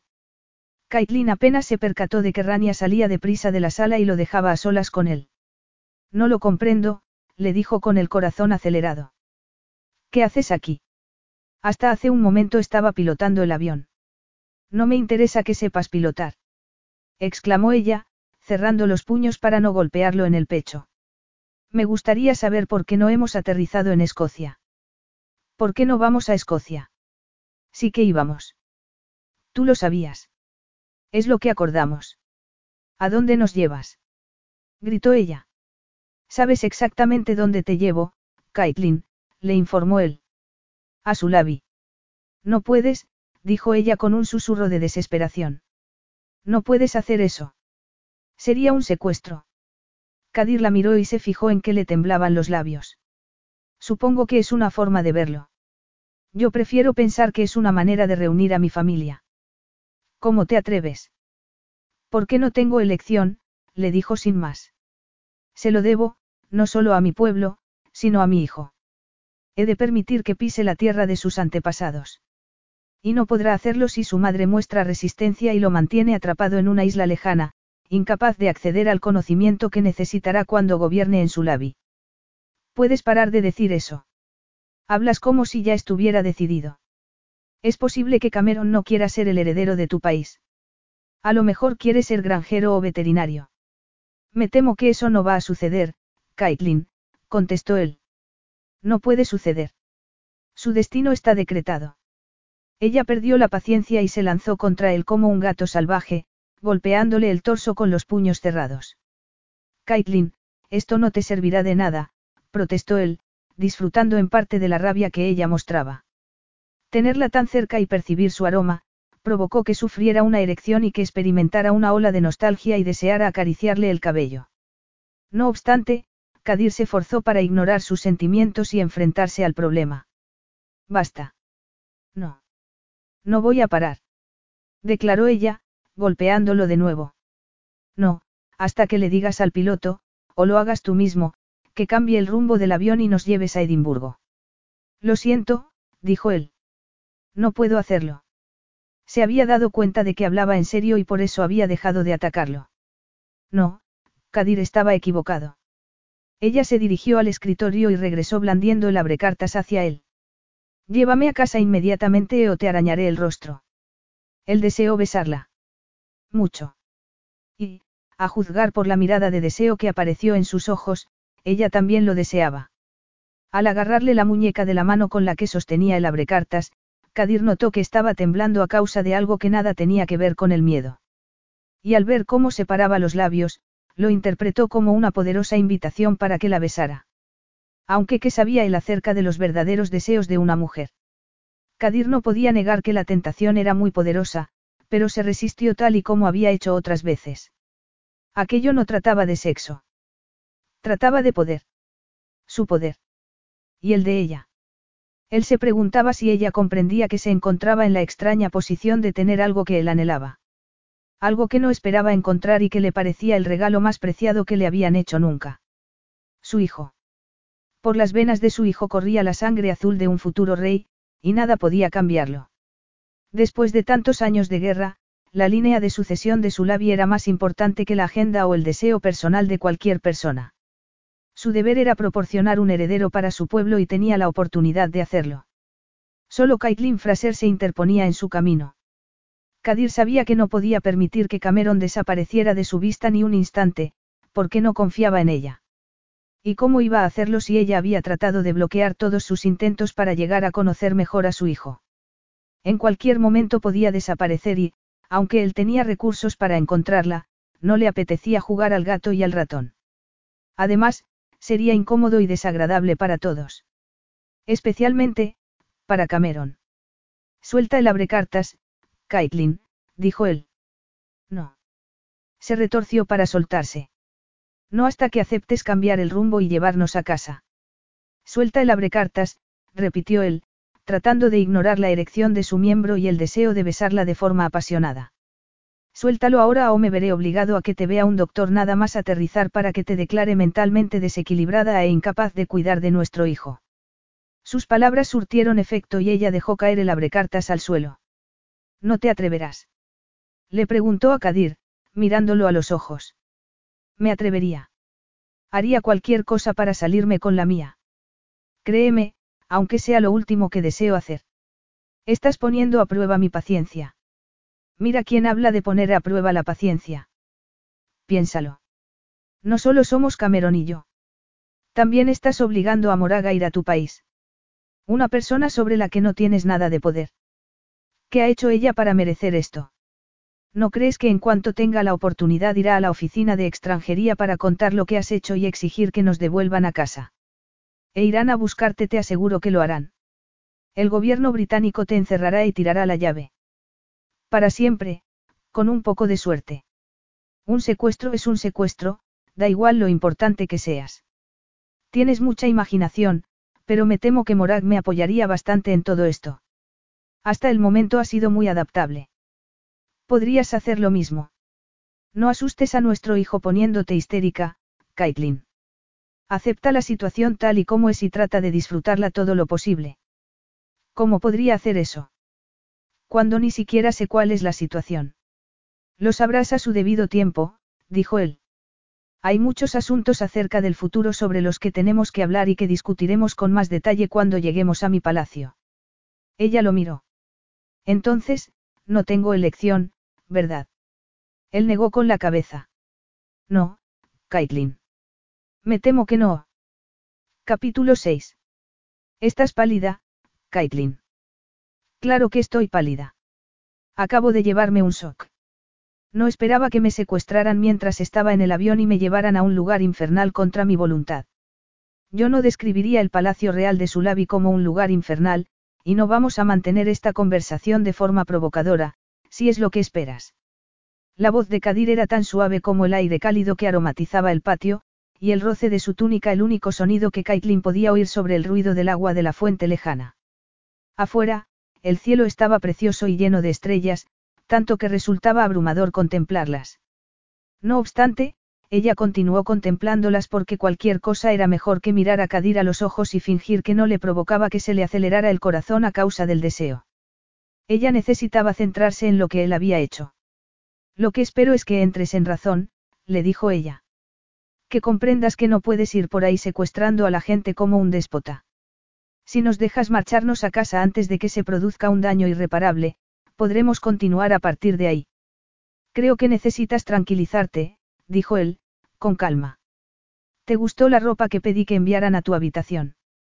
Caitlin deseó que él no tratara de cambiar de tema, especialmente a uno al que resultaba difícil contestar sin parecer agradecida. ¿Cómo no iban a gustarle las túnicas delicadas que encontró en uno de los armarios? Las telas de colores eran tan suaves que parecían nubes de algodón. Como gesto desafiante le habría gustado ignorar dichas prendas y vestir con su ropa habitual, pero a pesar de que había aire acondicionado en el palacio, no podría llevar su jersey y su falda de punto en un clima tan cálido, así que se puso una de las túnicas y pensó que ojalá no la hicieran sentir tan etérea y femenina. Y mucho más consciente de su cuerpo que antes, algo que podía resultar peligroso. Están bien, supongo, dijo sin entusiasmo. Al menos sirven para la ocasión. Kadir sonrió con frialdad, como única respuesta a sus palabras. Mira, ¿por qué no damos un paseo por los jardines del palacio antes de cenar? Sugirió. Son muy bonitos cuando están iluminados y puede que un poco de aire fresco te haga sentir mejor.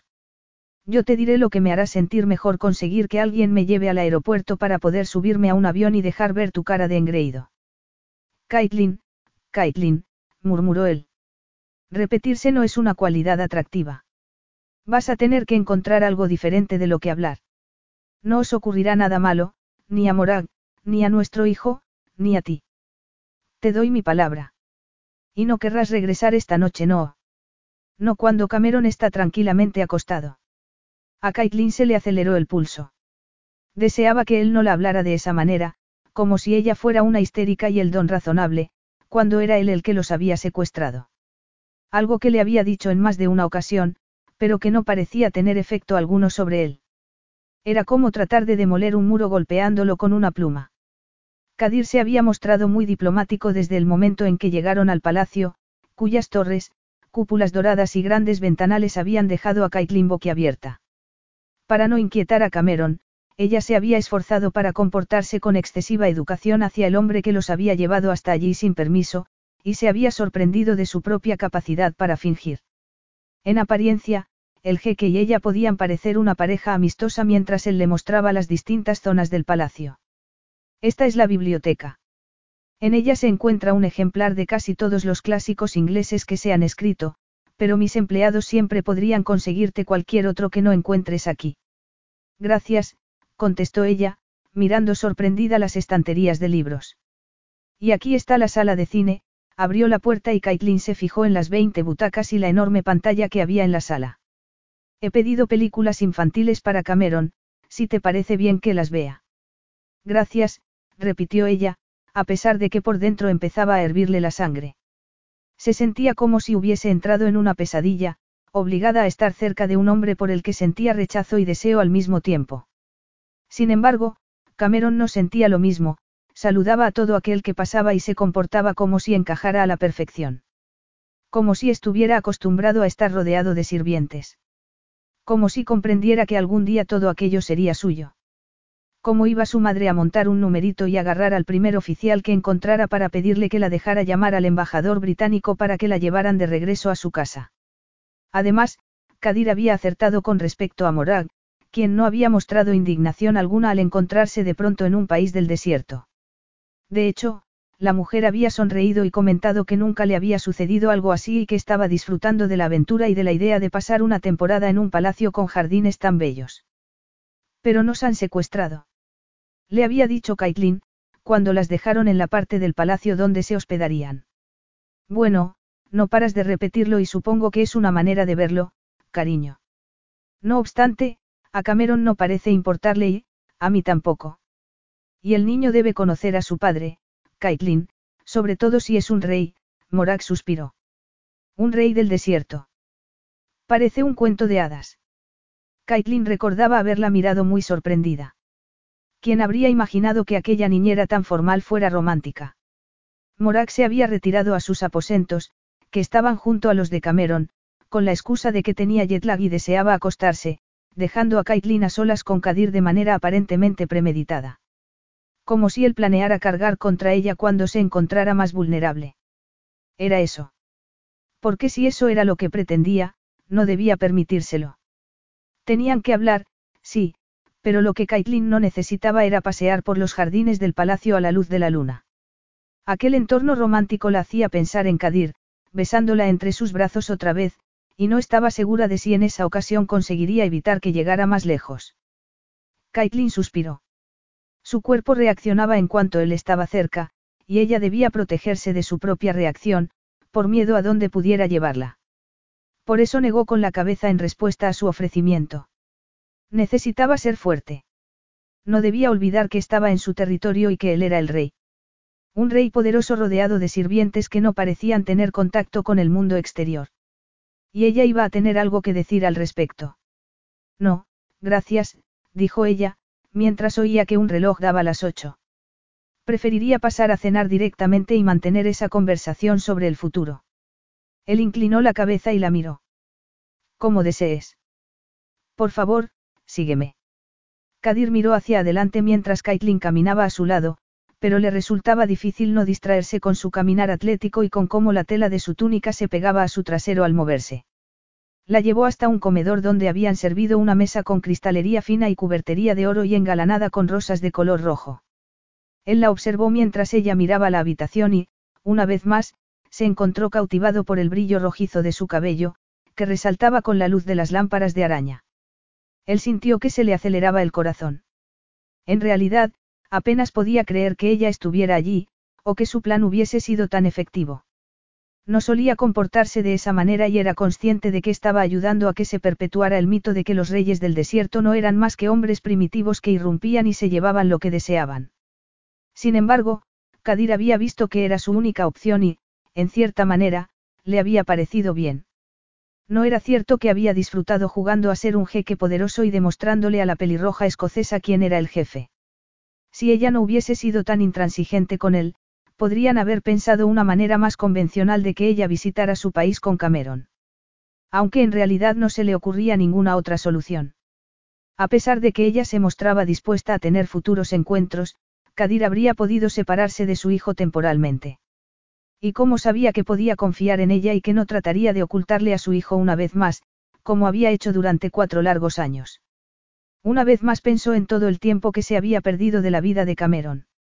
Debía aceptar que él tenía parte de responsabilidad sobre lo que había sucedido. Y también que el deseo que sentía hacia Caitlin era más intenso que nunca. Cada vez que la veía, su cuerpo reaccionaba, a pesar de que ella no hacía ningún intento por arreglarse. Y nunca lo ha hecho, pensó él. Si lo hubiera hecho, él no habría bajado la guardia cuando se encontró con ella en el campo escocés. Los recuerdos se apoderaron de él. La primera vez que ella le había tocado el cuerpo desnudo, pensó que se iba a derretir. Y cuando sus cuerpos se unieron, Kadir tragó saliva. Cuando le separó las piernas y la penetró, sintió su calor húmedo y no supo dónde terminaba él y dónde comenzaba ella. Muchas veces se había preguntado si ese era el efecto que ella tenía sobre todos los hombres. Sin embargo, no quería sentirse así.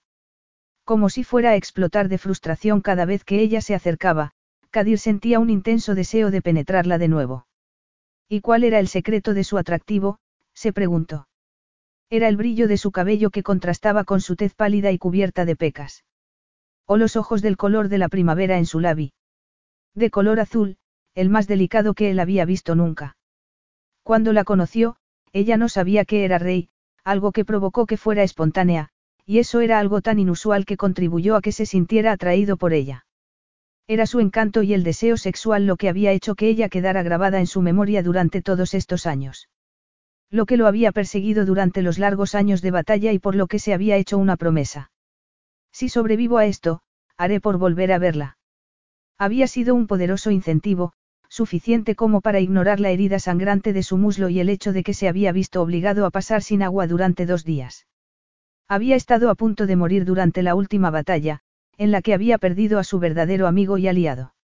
Rasim había sido como un hermano para él. Y a pesar de su fuerza y aparente indestructibilidad, había caído y fallecido entre los brazos del jeque. Kadir recordaba mirar el rostro inerte de su amigo y cómo la realidad de aquella imagen había estado a punto de acabar con él. Sin embargo, la imagen de Caitlin lo había ayudado a sobrevivir cuando él mismo estaba al borde de la inconsciencia. No era de extrañar que no hubiera podido borrarla de su mente, ya que la asociaba con su propia resurrección. Él no hizo ningún otro comentario hasta que estuvieron sentados el uno frente al otro en la mesa y vio que ella miraba con inseguridad la variedad de cuchillos que tenía delante. Se utilizan de fuera adentro, dijo él. Lo sé, contestó ella. Puede que viva al norte de Escocia, pero he ido a algún restaurante. Él se rió y vio que un sirviente se volvía para mirarlo asombrado, antes de darse la vuelta de nuevo y preparar la bebida. Entonces, Kadir se preguntó cuánto tiempo había pasado desde que se había reído en alto la última vez. Disculpa por mi arrogancia, murmuró él. Es algo que empiezo a asociar contigo. Viene con el trabajo y el territorio. La gente no desea que su líder se ande con rodeos. Se siente más segura si él está preparado para jugársela y tomar la decisión adecuada. Y lo haces. Siempre tomas la decisión adecuada. No siempre, dijo él. Aunque en general sí. Es poco sorprendente que tengas tanto ego, Kadir. Él se encogió de hombros y esperó a que el sirviente llenara sus copas y pusiera varias exquisiteces locales frente a ellos. Después, les pidió a todos que se retiraran. Bueno, comenzó a decir después de que ambos se sirvieran la comida sin mostrar mucho interés. Espero que estés contenta con tus aposentos. No voy a quejarme de una habitación que tiene el tamaño de un campo de fútbol, no. Él inclinó la cabeza. Lo tomaré como una afirmación. Kadir, dijo ella, suspirando con impaciencia. No podemos sentarnos aquí fingiendo como si nada hubiera pasado. Me gustaría que regresáramos a casa. Todos. En teoría, nada impide que te vayas. En teoría, sí. Pero sabes muy bien que no tengo manera de llegar al aeropuerto. Y aunque la mayor parte de tus empleados hablan inglés, Cada vez que les pregunto si pueden pedir un coche para que nos recoja por la mañana, se quedan desconcertados, respiró hondo. Aunque me doy cuenta de que me entienden muy bien cuando les pido otra jarra de agua o que Cameron necesita una almohada un poco más dura. Caitlin. Y otra cosa, continuó ella. Cada vez que he intentado utilizar mi teléfono no da señal y tampoco funciona Internet, lo miró. Casi parece algo malintencionado. Te aseguro que no. La señal siempre ha sido muy mala aquí. Estamos en medio del desierto. Exacto. Por eso, podría sacarnos de aquí. Dijo ella. Cuanto antes. Kadir dejó su copa y la miró. Sabes que no puedo hacerlo, Caitlin. No puedes o no quieres. Kadir sonrió al ver que ella seguía luchando y notó cómo reaccionaba su cuerpo. Le costaba pensar con claridad, y concentrarse en algo más aparte de en lo mucho que deseaba ver su cuerpo desnudo y sentirla entre sus brazos. Se esforzó para no pensar en ello. El deseo era debilitante y podría distraerlo de su propósito principal. Lo único que pido es tiempo para que Cameron llegue a conocerme. Me gustaría hacer todas las cosas que le he prometido. Mostrarle los establos del palacio y llevarlo a la capital de Azrak para que pueda ver el imponente domo de oro. Enseñarle a jugar al ajedrez y hablarle sobre sus antepasados. Aquí hay una gran cultura que él desconoce. No es justo para el niño que sepa que es parte sulaviano al igual que escocés. Ella se quedó pensativa. De hecho, agarró un pedazo de melocotón blanco y lo masticó antes de continuar. Era la primera vez que demostraba estar disfrutando de la comida que le ofrecían, y él se sorprendió de lo bien que le sentaba verlo. Y después nos dejarás marchar. Dijo ella. Su benevolencia se desvaneció y Kadir suspiró, porque o ella no lo veía, o no quería verlo. O quizá él había sido poco claro. Ella debería haberse percatado de que no pensaba dejarlos marchar. ¿Para qué? Para que Caitlin regresara a su antigua vida y, quizá, buscara a un hombre dispuesto a casarse con ella y que su hijo se criara como un isleño cualquiera. De veras ella creía que él permitiría que su hijo tuviera a otro hombre como figura paterna. Quizá debía demostrarle que no habría padre para Cameron que no fuera él. Y tampoco otro hombre para ella. Kadir se llevó la servilleta a los labios. Si eso es lo que quieres, por supuesto que te dejaré marchar. Lo único que te pido es que dediques un poco de tiempo para que Cameron y tú conozcáis su labi mejor. ¿Cuánto tiempo? Unas semanas. Unas semanas. Parece algo razonable. Para ti, quizá. ¿Aceptas? dijo él. Ella suspiró. Supongo. Bien, trató de no hablar de manera triunfal. Y ahora, hablemos de otra cosa. Hemos hablado de muchas cosas diferentes, pero hay una que siempre queda ausente, comentó él. Ella se inclinó hacia adelante para alcanzar un platito de plata lleno de almendras saladas.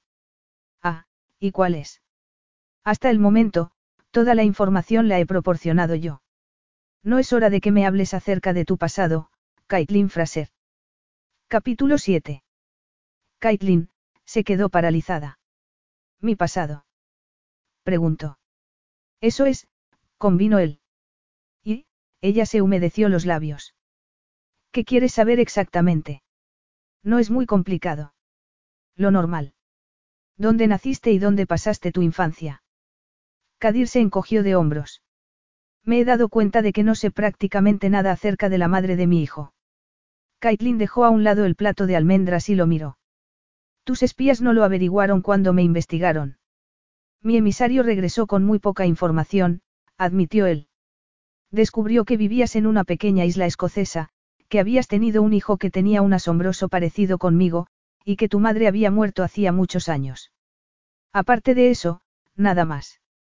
Bueno, también que en tu certificado de nacimiento no se mencionaba el nombre del padre. ¿Has mirado mi certificado de nacimiento? ¿Por qué no? Preguntó él, con frialdad. De haber estado en la misma situación, no habrías intentado reunir toda la información posible. Caitlin lo miró un instante. Tenía el corazón acelerado y el miedo ocultaba la rabia que sentía por el hecho de que él hubiera investigado su pasado. Todo el mundo tenía un secreto que prefería no dar a conocer, y él estaba a punto de descubrir el suyo. Si ella elegía contárselo. Nunca había hablado de ello con nadie. Básicamente porque nunca se había sentido tan unida a nadie como para sentir esa confianza y dejar al descubierto su doloroso pasado. Excepto con Kadir, por supuesto. Había estado más cerca de él que de cualquier otra persona, pero solo de manera física. Se sentía un poco tonta al darse cuenta de que las doce horas que había pasado con Kadir pudieran considerarse las doce horas más significativas de su vida. No era muy triste. No obstante, en esas horas habían creado un niño precioso. Su hijo. Y eso no le otorgaba a él el derecho de saber algo acerca de ella. Y él ya le había contado el secreto de la amarga verdad acerca de su matrimonio. De todas maneras, no le resultaba fácil hablar de un tema que había tratado de olvidar durante muchos años de su vida, así que, Caitlin hizo una pausa antes de hablar.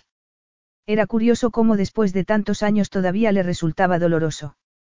Era como presionar sobre una herida que pensabas que estaba curada y descubrir que empezaba a sangrar otra vez. El nombre de mi padre no se menciona en el certificado de nacimiento porque mi madre no lo nombró, le explicó ella. ¿Y por qué? preguntó él entornando los ojos. Ella hizo una pausa. Dilo, se ordenó. Hoy en día no es tan grave. Sin embargo, seguía pareciéndole algo muy importante. Porque tenía esposa e hijos y le pidió a mi madre que no dijera nada. De hecho, trató de convencerla de que no me tuviera. Por suerte, ella decidió ignorar su consejo, soltó una risita. Fue lo único sensato que hizo mi madre durante toda mi infancia. Caitlin. Kadir la miró asombrado. Quizá ahora comprendas cuál fue mi sorpresa cuando descubrí que estabas casado. Ahora empiezo a darme cuenta del impacto que ha debido tener en ti ese descubrimiento, dijo él, dando un suspiro. Entonces, tu madre tuvo una aventura con un hombre casado. Igual que tú. Él no comentó nada al respecto, pero las palabras estaban en el aire como si lo hubiera hecho. Caitlin notó que empezaban a arderle las mejillas, consciente de que no tenía por qué justificarse ya que no estaba hablando de ella, sino de su madre. Sin embargo, lo hizo de todas maneras. No es nada parecido a lo que sucedió entre nosotros. Ella sabía que él estaba casado. Al menos tuvo la oportunidad de elegir si quería o no tener una aventura con él, contestó. Mi madre solía trabajar para él, hasta que se quedó embarazada. Entonces ella se marchó. En teoría ambos estaban de acuerdo, aunque básicamente él le dijo que se marchara o que la despediría. La aventura duró varios años, bajo la promesa de que mi padre se divorciaría y se casaría con mi madre. Algo que nunca hizo, por supuesto. Kadir entornó los ojos. ¿Y tú no llegaste a conocerlo? Lo vi una vez, pero era demasiado pequeña para acordarme bien, o quizá bloqueé el recuerdo. Al parecer, él no estaba muy contento de tener un hijo fuera del matrimonio, algo que podía poner en riesgo su vida tranquila. Después, todo empezó a complicarse. Mi madre empezó a ponerse insistente, Caitlin tragó saliva porque eso sí lo recordaba. Empezó a exigirle cosas, a darle un ultimátum tras otro, y al ver que no los cumplía, lo amenazó con llamar a su esposa y contarle que yo existía. ¿Y qué pasó? preguntó él. Él quedó un día con mi madre y le dijo que ya se lo había confesado todo a su esposa, Caitlin recordaba muy bien la palabra confesión. Una palabra asociada al pecado. Habría contribuido aquello a que Caitlin fracasara siempre en sus relaciones con el sexo opuesto. No estaba segura, pero en aquellos momentos no era importante. Lo único que sabía era que Kadir la miraba con curiosidad y que ella iba a terminar de contarle la historia. Debía hacerlo, porque de qué serviría que siguieran siendo desconocidos. Él le dijo que no quería volver a vernos. ¿Y por qué le temblaba la voz? ¿Por qué le afectaba el rechazo de un hombre que ni siquiera quería que hubiera nacido? Ella se aclaró la garganta, bebió un poco de zumo y continuó. Y no volvió a vernos. Por aquel entonces vivíamos en Cronarty. Mi madre no llegó a recuperarse de su rechazo. Se quedó destrozada, y cuando nos enteramos de que él había fallecido de forma repentina, ella insistió en que fuéramos al funeral a dar el pésame, Caitlin se estremeció. Su madre había bebido y estaba muy decidida a ir. Caitlin tenía ocho años y no habría podido evitar que fueran al funeral, donde descubrió que su padre biológico había sido un hombre rico y poderoso. Ella recordaba el aroma de las lilas blancas apiladas en el exterior de la iglesia y la cara de sorpresa de los asistentes al verlas llegar. Su madre llorando, con la cabeza cubierta con una mantilla, guió a Caitlin hasta la puerta, Pero alguien debió de descubrir quiénes eran. ¿Y? Preguntó Kadir. Caitlin se mordió el labio. Había sido uno de los eventos más vergonzosos de su vida. Era evidente que no querían que estuviéramos allí. Se nos acercaron dos mujeres. Las mujeres más bellas que yo había visto nunca. Sus rostros tenían una expresión heladora y mirada de desprecio. Recuerdo que apenas abrían la boca al hablar. Nos dijeron que, si no nos marchábamos inmediatamente, llamarían a seguridad. Después descubrí que también eran sus hijas, pero legítimas, claro. Por las tormentas del desierto. Kadir golpeó la mesa con el puño. ¿Por qué no me has contado todo esto antes? ¿Cuándo iba a hacerlo, Kadir? Preguntó ella. En nuestro primer encuentro no hablamos mucho, ¿recuerdas? Además, no es la mejor conversación para derromper el hielo. Y cuando me volviste a encontrar, estabas demasiado ocupado estando enfadado y tratando de controlar nuestra vida como para que yo quisiera sacar el tema. En cualquier caso, ¿qué diferencia hay? Kadir negó con la cabeza y, por un momento, miró hacia adelante en silencio. No sabía cómo decirlo, pero habría marcado una diferencia. Sintió que se le encogía el corazón al imaginar el dolor y la humillación que debió de sentir Caitlin el día que la echaron de la iglesia. Podía imaginar a su madre, obligándola a asistir al funeral. Si él hubiera sabido todas esas cosas sobre su pasado, la habría llevado allí sin su permiso. Un sentimiento de culpa se apoderó de él. No lo sabía, pero sin duda a partir de ese día pensaría en ella un poco más. Es tarde y se te cierran los ojos, dijo él, poniéndose en pie. Creo que ya hemos dicho todo lo que había que decir esta noche. Vamos, Caitlin, te acompañaré a tus aposentos. Gracias, por un instante, se quedó sorprendida por su amabilidad. Después, se puso en pie. Caminaron casi en silencio hasta la habitación. Durante el camino, él le mostró una ventana redonda desde la que se veía la luna llena varias veces al año. Ella había contestado de forma apropiada a todos sus comentarios, pero a él le daba la sensación de que estaba preocupada. Y cuando por fin llegaron a la puerta de la habitación, Kadir vio inseguridad en su rostro. ¿Puedo preguntarte algo? Él esbozó una sonrisa. Hasta el momento no te has contenido. Ni siquiera cuando nada de lo que digo sirve para conseguir lo que quiero, contestó ella. Esto es diferente. Sí. Caitlin lo miró a los ojos. Es importante que nosotros estemos pendientes de cómo se adapta Cameron, porque estoy segura de que incluso tú. Incluso yo, ¿qué? Preguntó él. Si descubrimos que no está nada contento y que echa de menos su casa. O, por ejemplo, echa de menos a Jamis. Jamis. ¿Quién es Jamis? Preguntó él, un poco celoso. Su hámster. La señorita McTavish lo está cuidando estos días. Tienen otros dos hámsteres así que no le importa, dudó un momento. Bueno, que, si por algún motivo quiere volver a casa, lo permitirás. Kadir sabía lo que ella pretendía y pensó que era muy lista. No podría decir que era un buen padre si permitía que su hijo fuera infeliz. Despacio, eligió sus palabras con cuidado y dijo. ¿Cómo voy a negarme a una petición así? Preguntó. A cambio te pido que no hagas nada para tratar de influenciar al niño en su decisión. Se miraron un instante. Touche. Dijo ella, y sonrió. Era la primera vez que él la veía sonreír desde que había vuelto a encontrarse con ella y el gesto lo cautivó. La mirada de sus ojos azules lo atrajo como si fuera un imán y, de pronto, Kadir se dio cuenta de que no podía mirar hacia otro lado. Al parecer, ella tampoco, porque lo miraba como si estuviera en trance. Vestida con la túnica tradicional de una mujer de clase alta de Sulabi, le parecía extraña y familiar a la vez. Su cabello rojizo caía por su espalda y Kadir anheló acariciar sus mechones una vez más. Tenía la sensación de que, si la besaba en ese mismo instante, no tendría resistencia. Y era lo que deseaba. Sin embargo, también sabía que Caitlin Fraser había tenido el poder de hacerle perder el control y no podía arriesgarse a que eso sucediera otra vez. No en ese instante. No hasta que hubiera conseguido su propósito. Y eso era lo importante. Aquello tenía que ver con Cameron y su Lavi, no con él. Sus propios deseos debían quedar a un lado por el momento. Debía asegurarse de que su hijo quisiera la tierra que algún día heredaría y nada debía distraerlo de su propósito.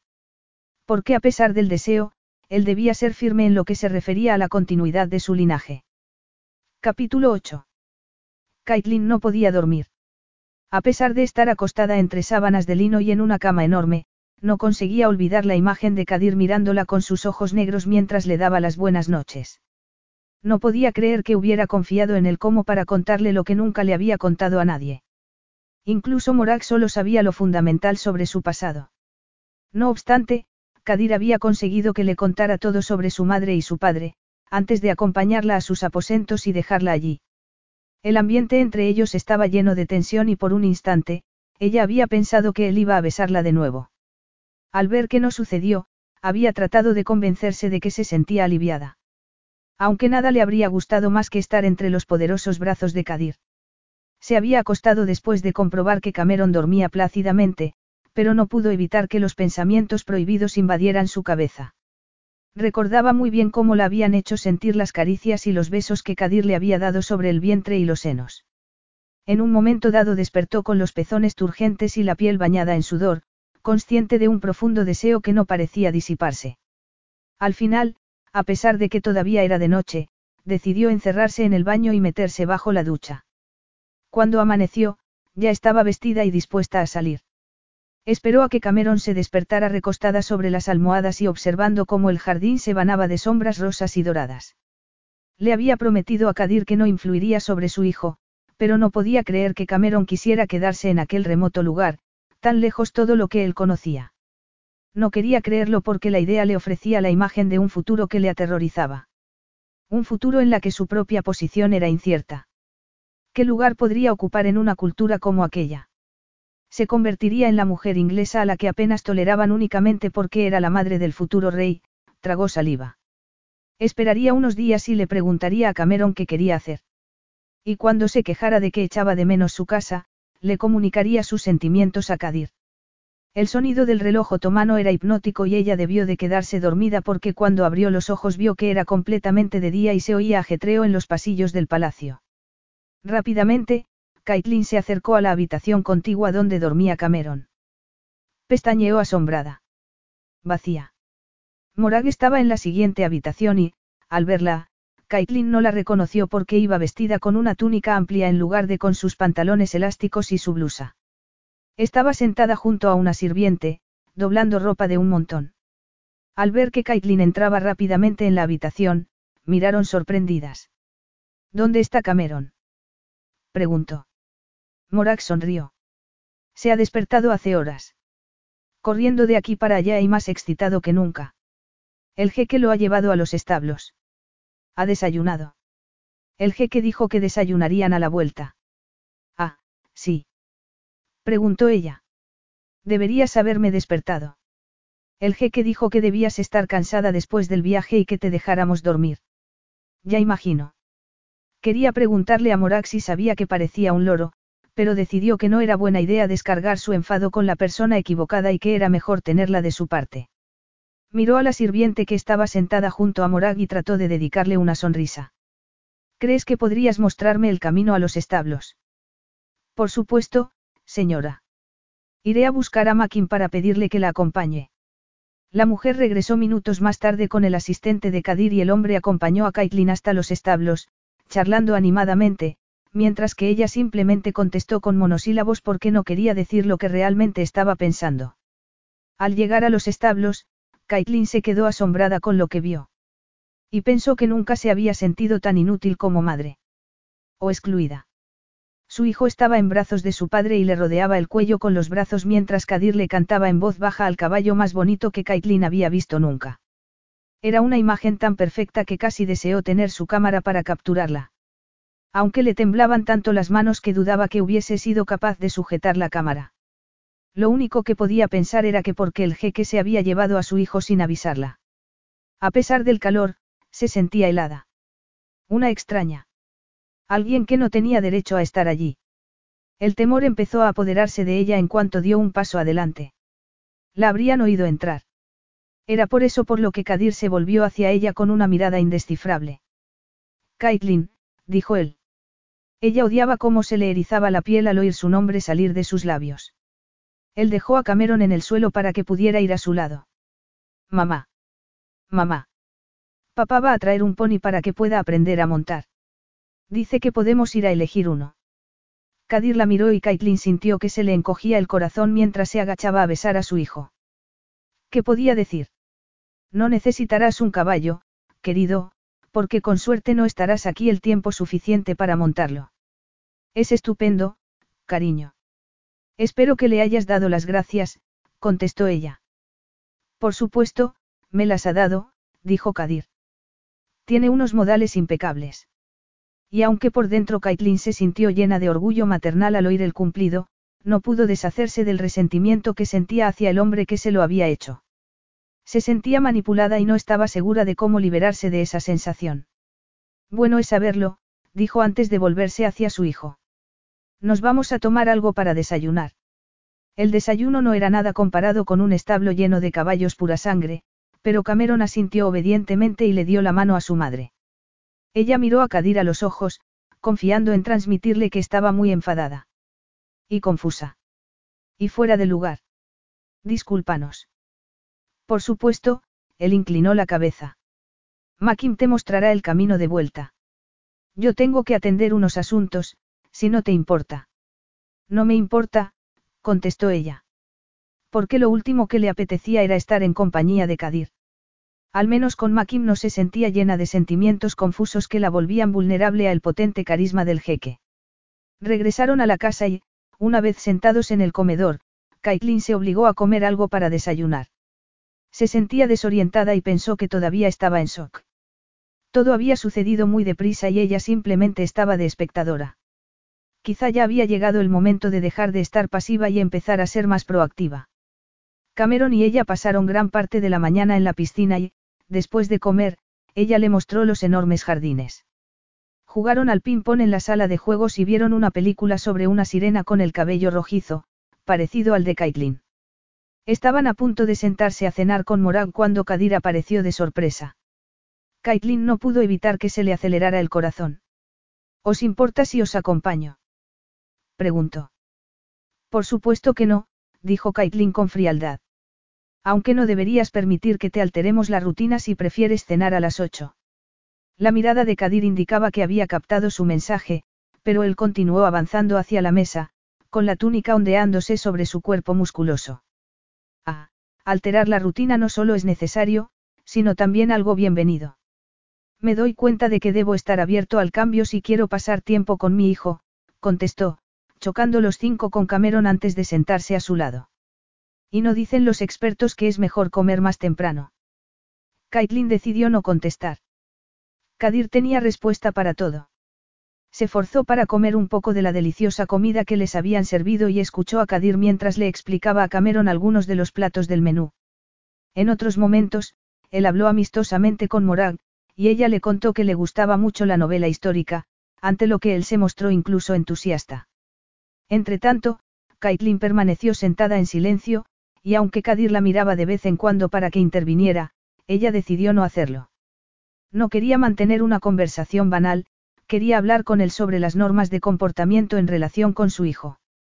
Reclamar sus derechos como madre y hacerle ver que no podía dejarla en segundo plano. Cuando terminó la comida se sintió aliviada y Morak se levantó para ir a acostar a Cameron. Acababan de salir del comedor cuando Caitlin se volvió hacia Kadir, que también se estaba preparando para marcharse. ¿Puedo hablar un momento contigo, por favor? dijo ella. Él frunció el ceño. Has tenido toda la tarde para hablar conmigo, Caitlin, y no has dicho ni una palabra. Eso es diferente. No quería tener esta conversación delante de Cameron y de Morag. ¿Por qué no? Ella se movió con nerviosismo. ¿Por qué? ¿Por qué? Mira, repuso él, levantando el brazo para mirar la hora en su reloj de oro. Tengo que hacer unas llamadas y estoy bastante ocupado durante el resto de la noche y parte de mañana. ¿Por qué no buscamos un hueco para el miércoles por la tarde, cuando ya hayas decidido qué es lo que quieres decirme? Ven a mi despacho, no sé, sobre las tres. Ella quería protestar y decirle que la estaba haciendo sentir como una tonta, pero se encontró asintiendo sin más. Quizá tenía sentido hacerlo así. Escribiría una lista con todas sus preocupaciones, igual que hacía cuando llevaba a Cameron al médico. Manifestaría sus deseos con calma y claridad, para que no hubiera malos entendidos. Y con suerte, Kadir sería lo bastante sensato como para tener en cuenta todos ellos. Me parece bien, repuso ella. Aunque cuando recorrió el laberinto de pasillos en la hora señalada, no se sintió nada bien. Había estado muy nerviosa durante los dos últimos días y sentía la boca muy seca a pesar de que se había bebido un gran vaso de agua helada diez minutos antes. De veras iba a tener el valor de dejarle claras las reglas a un hombre como Kadir. Sí, sí. Quizá fuera jeque, pero no era su jeque. La zona del palacio donde se encontraba el despacho de Kadir era muy diferente a la zona donde estaban los aposentos de Kaitlin. Después de pasar por delante de varios despachos, le mostraron una lujosa habitación abovedada que evidentemente era para uso exclusivo del rey. La habitación estaba vacía y Kaitlin miró a su alrededor buscando al hombre que vivía allí. A un lado había un gran escritorio con un bote recubierto de joyas y lleno de bolígrafos de oro, un ordenador y varios teléfonos. Junto a unos grandes ventanales con vistas al jardín había un lujoso diván y un par de sillas ornamentadas. Sobre la mesa había un gran jarrón con rosas naranjas, y sobre un secreter la foto de un hombre. Era el único toque personal de aquella habitación. Caitlin se fijó en que no había fotos de la madre de Kadir. Ni de Cameron, todavía. Miró la foto del hombre. Aparentaba unos 30 años e iba vestido con la ropa tradicional del desierto. Caitlin se preguntó si sería una foto del padre de Kadir cuando era joven, pero, por un lado, le parecía demasiado moderno. Ah, aquí estás. La voz grave de Kadir interrumpió su pensamiento. Caitlin se enderezó y se recolocó la túnica, deseando poder calmar su corazón. Aquí estoy. Kadir esperaba que ella preguntara por el hombre de la foto y, al ver que no lo hacía, sintió un gran alivio. En aquellos momentos no tenía ganas de remover el pasado. Decidió concentrarse en el hecho de que ella estuviera allí. Ninguna mujer había tenido permitida la entrada a ese lugar. Siempre había sido un lugar sagrado para él, pero quería reunirse con ella alejado de la distracción de su hijo o de las miradas curiosas de los sirvientes del palacio. Entonces, dijo él con frialdad. ¿Querías hablar conmigo? Sí, ella se aclaró la garganta. Creo que tenemos que aclarar algunas cosas. Él arqueó las cejas. Por favor, continúa. Bueno, es evidente que no puedo evitar que aparezcas durante las comidas, es muy generoso por tu parte, comentó él con ironía. Sin embargo, en el futuro, preferiría que no te llevaras a Cameron a montar a caballo como hiciste la primera mañana que pasamos aquí, sin haberlo consultado conmigo primero. ¿Y cuál es tu objeción exactamente? Deberías haberme despertado. Ah, sí. El día anterior había sido muy duro emocionalmente y no te despertaste. Cameron quería asegurarse de que estabas bien antes de irnos, así que fue a verte y me dijo que seguías dormida. A final, decidí que era mejor no molestarte. O quizá querías dejar claro que Cameron también te pertenecía. Tenerlo solo para ti para poder influenciar sobre él. Influenciarlo para hacer que, Caitlin. Ella se encogió de hombros y se mordió el labio inferior. ¿Quién sabe? Volverlo en mi contra, quizá. Para sacarme del mapa. Él frunció el ceño. ¿De veras crees que podría hacer algo así? ¿Cómo voy a saber lo que podrías hacer, Kadir? Nos metiste en un avión y nos trajiste a la otra punta del mundo. Puedo pensar cualquier cosa. Era su primera mañana en un lugar desconocido. Y en un palacio. Nunca ha estado en un lugar así y podría haber sido muy confuso para él. Parecía muy tranquilo al respecto. Y Morag aceptó mi propuesta. Por supuesto. Ella aceptaría casi cualquier cosa que tú le propusieras porque la tienes encandilada. No puedo decir lo mismo de ti, comentó él. Dime, Caitlin, ¿qué es lo que te molesta exactamente?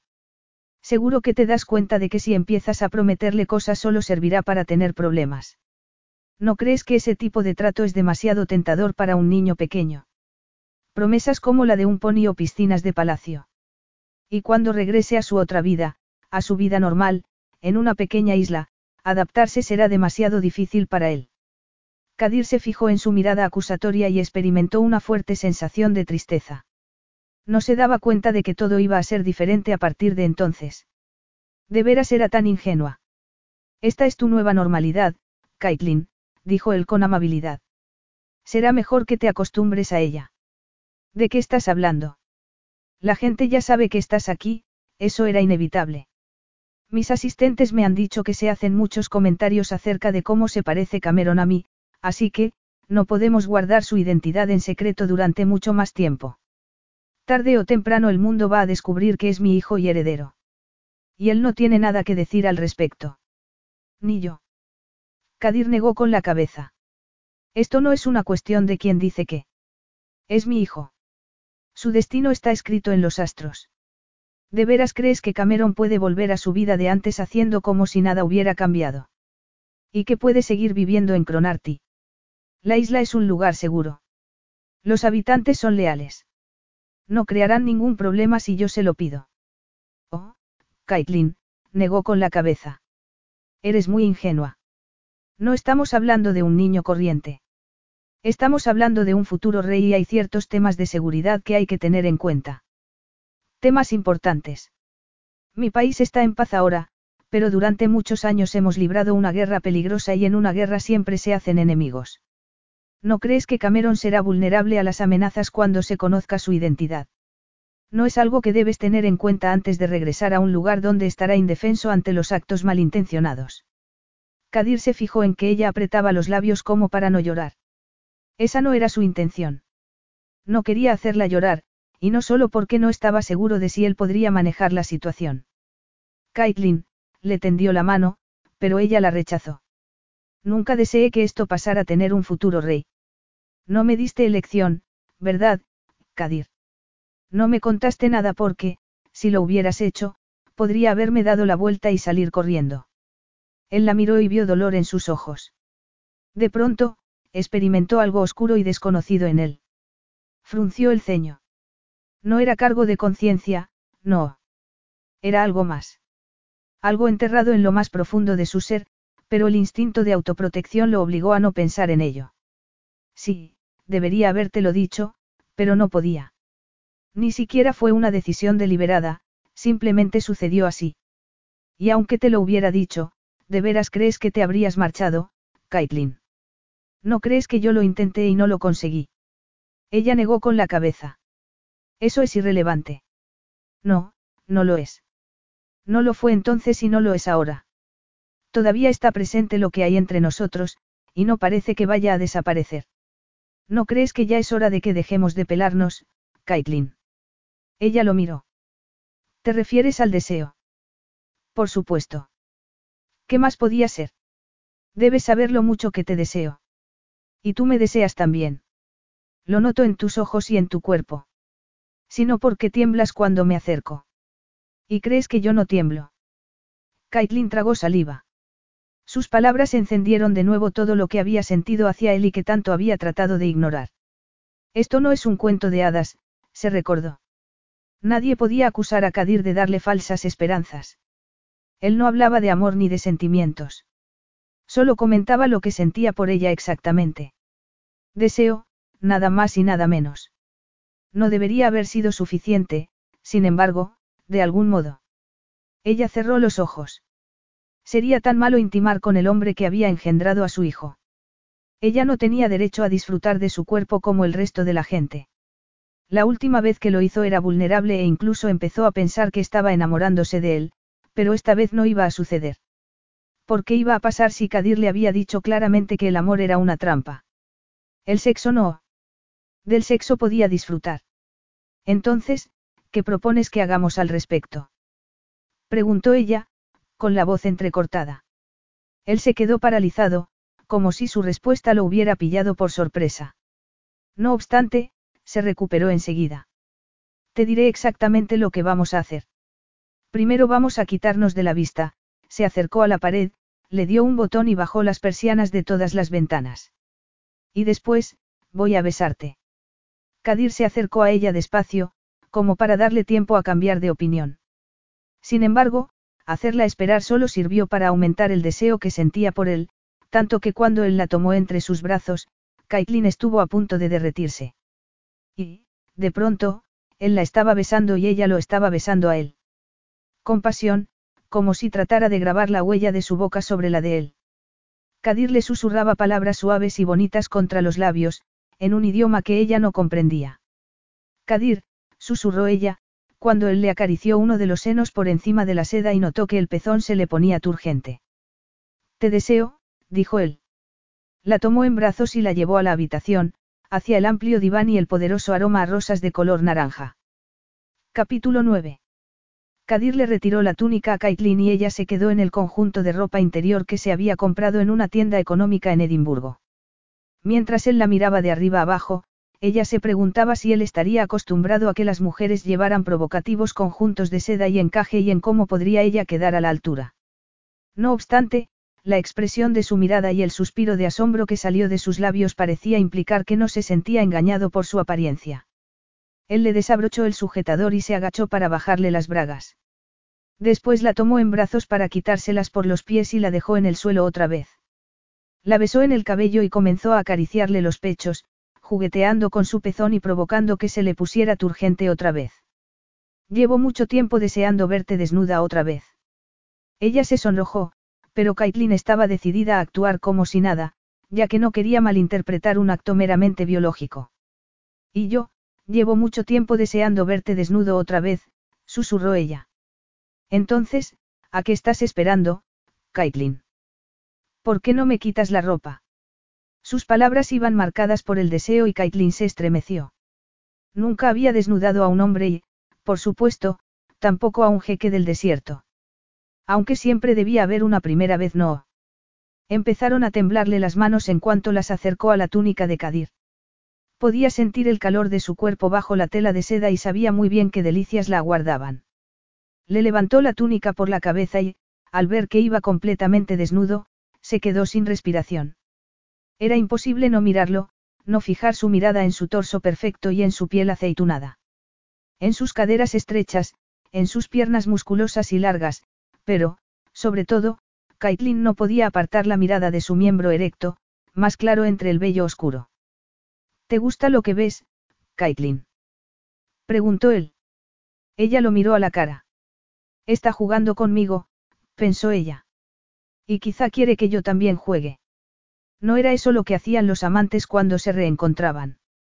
Pero ¿y si ella no sabía las reglas del juego? Su única experiencia sexual había sido una corta noche que había terminado de forma abrupta. Está bien, dijo ella con frialdad mientras dejaba caer la túnica hasta el suelo. Solo bien. Sus ojos negros la miraron de forma retadora y Caitlin se preguntó por qué intentaba coquetear con alguien que le llevaba muchísima ventaja en términos de experiencia sexual. Más que bien, admitió ella. Tienes un cuerpo estupendo. Fue aquel pequeño cumplido lo que provocó que a Kadir se le tensara todo el cuerpo.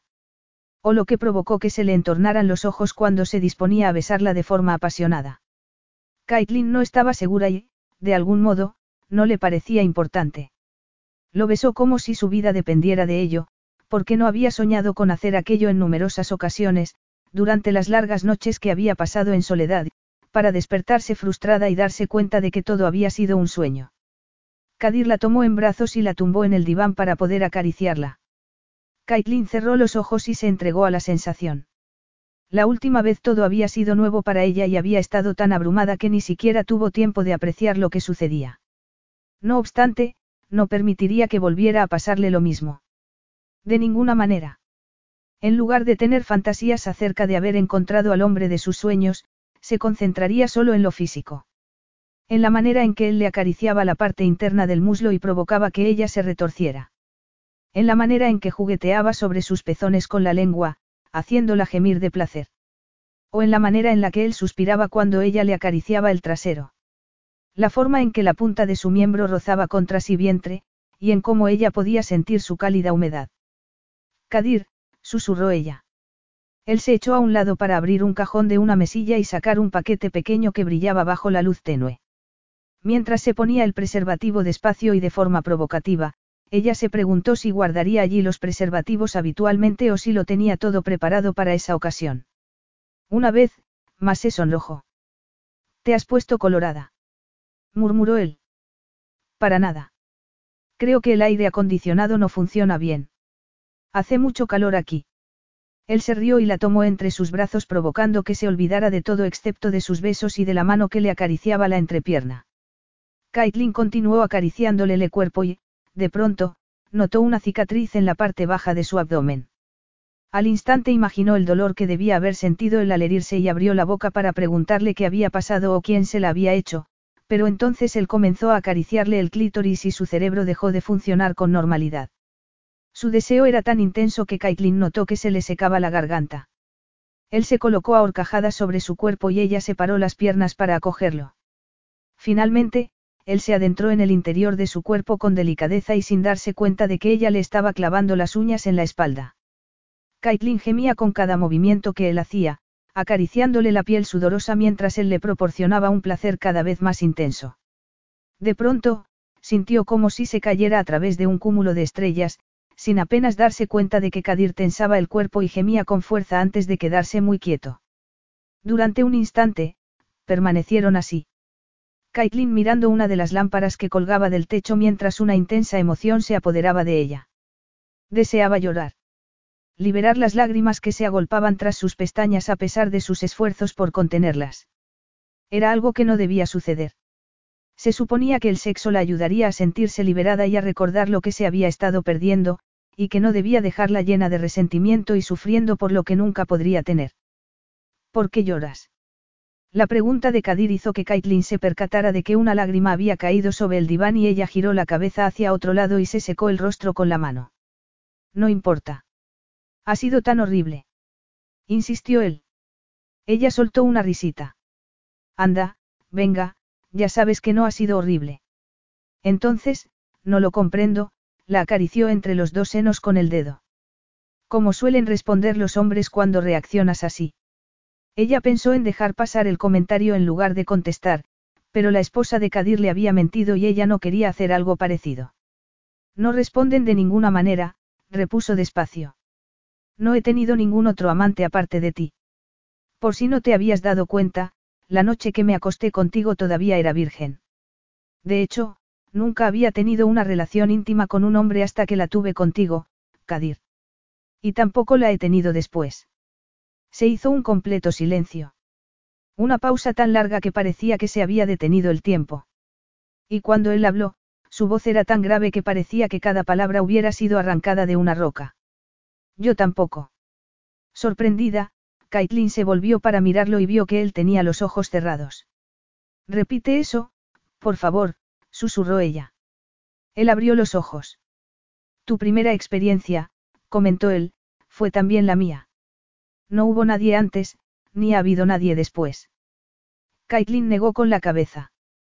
Creo que no lo he entendido correctamente. ¿Lo has comprendido? Estás diciendo, estás diciendo que soy la única mujer con la que has tenido relaciones sexuales. Eso es exactamente lo que estoy diciendo. Caitlin odiaba la manera en que aquella posibilidad la hacía sentir. Como si fuese alguien especial. Como si estuviera señalada por algo y la hiciera parecer diferente. No obstante, era una esperanza sin fundamento, y solo pensar en ella resultaba peligroso. Además, no tenía sentido. Nada tenía sentido. No lo comprendo, susurró. ¿Cómo es posible? Quiero decir, eres tan, tan. Ella se sonrojó en la penumbra de la habitación. Tan increíble, susurró. ¿Cómo es posible que fueras un hombre virgen? Kadir la miró y se preguntó por qué se lo había contado, pero, en el fondo, sabía muy bien por qué. Decirle la verdad era una deuda que tenía con ella, aunque no fuera el tipo de admisión que a la mayor parte de los hombres les hubiera gustado hacer. Desde un principio se había sentido cómodo con su sexualidad y con su decisión de vivirla a su manera. Con su capacidad para desechar las ideas que solían asociarse con los hombres viriles y deseables.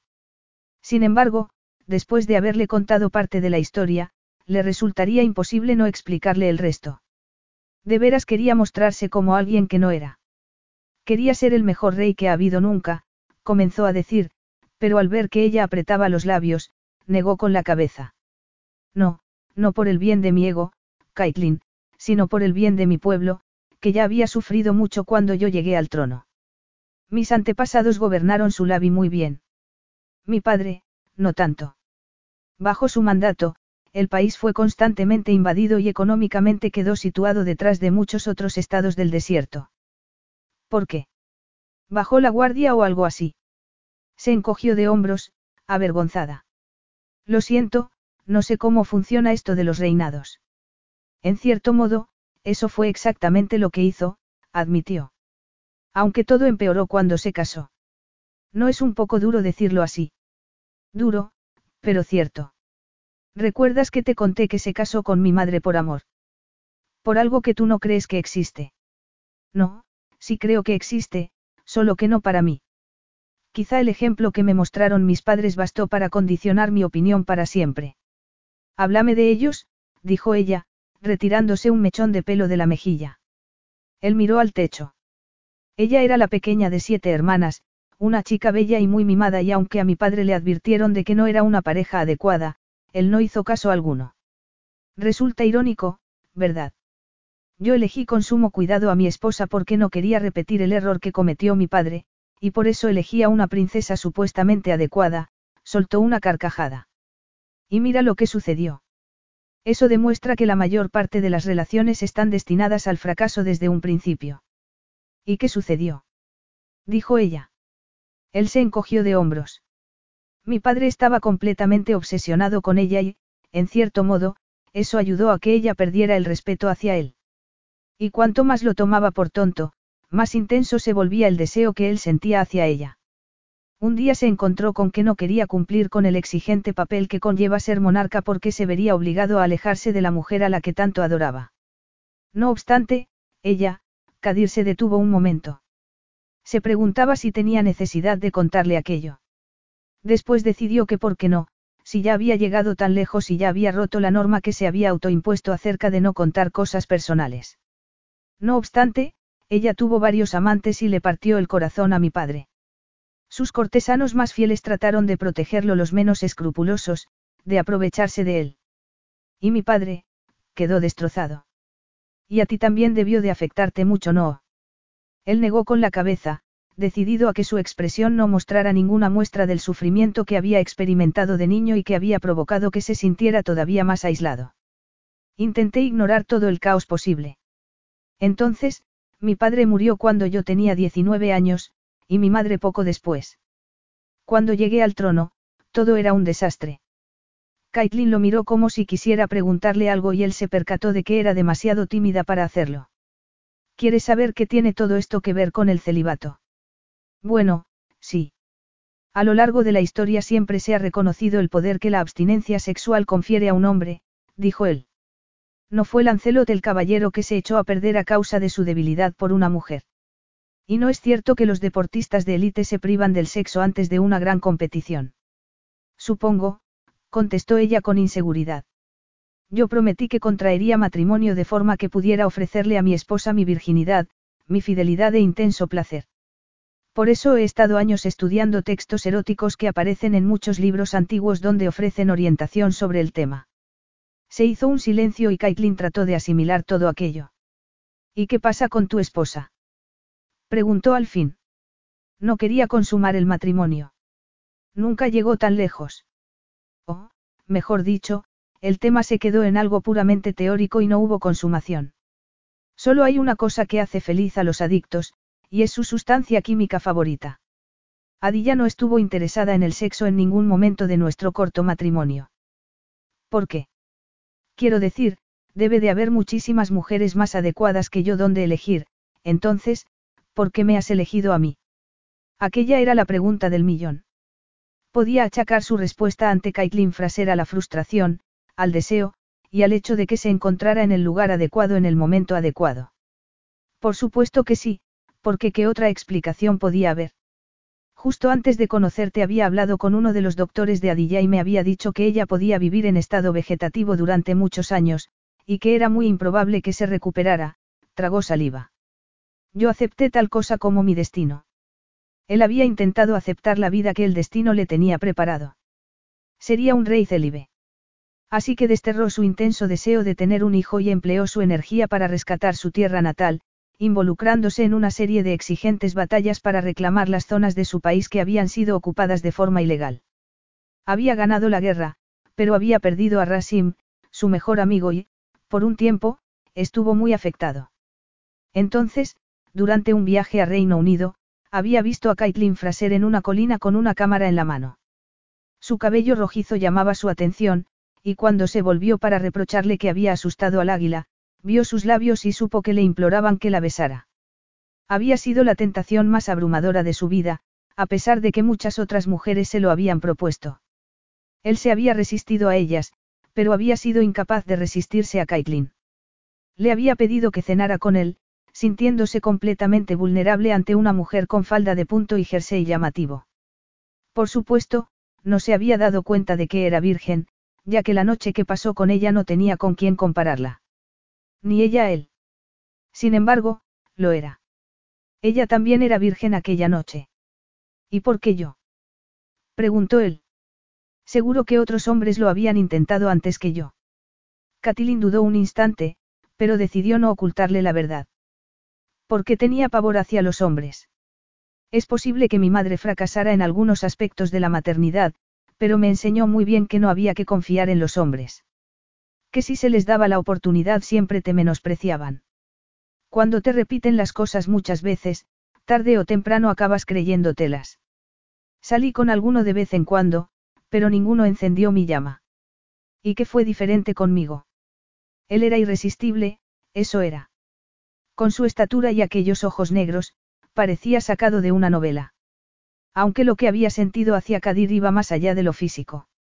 Al hablar con él, le pareció que lo conocía de toda la vida, como si no hubiera barreras entre ellos. Y cuando él la besó, ella creyó que podía confiar en él, no solo con su cuerpo, sino con su alma y su corazón. La realidad había sido muy diferente, por supuesto. Quizás su madre había tenido razón. Caitlin deseaba hacerle daño, igual que él le había hecho daño a ella. Decirle que se había acostado con él porque era evidente que era un hombre rico y eso la había excitado. Sin embargo, eso no era verdad y, además, él era el padre de su hijo y necesitaban encontrar la manera de solucionar la situación en la que se encontraban. Ella le acarició la cicatriz que ensombrecía la perfección de su cuerpo. Esta es nueva, dijo ella. Él asintió y colocó la palma sobre las estrías que ella tenía en el vientre a causa del embarazo. ¿Y estas?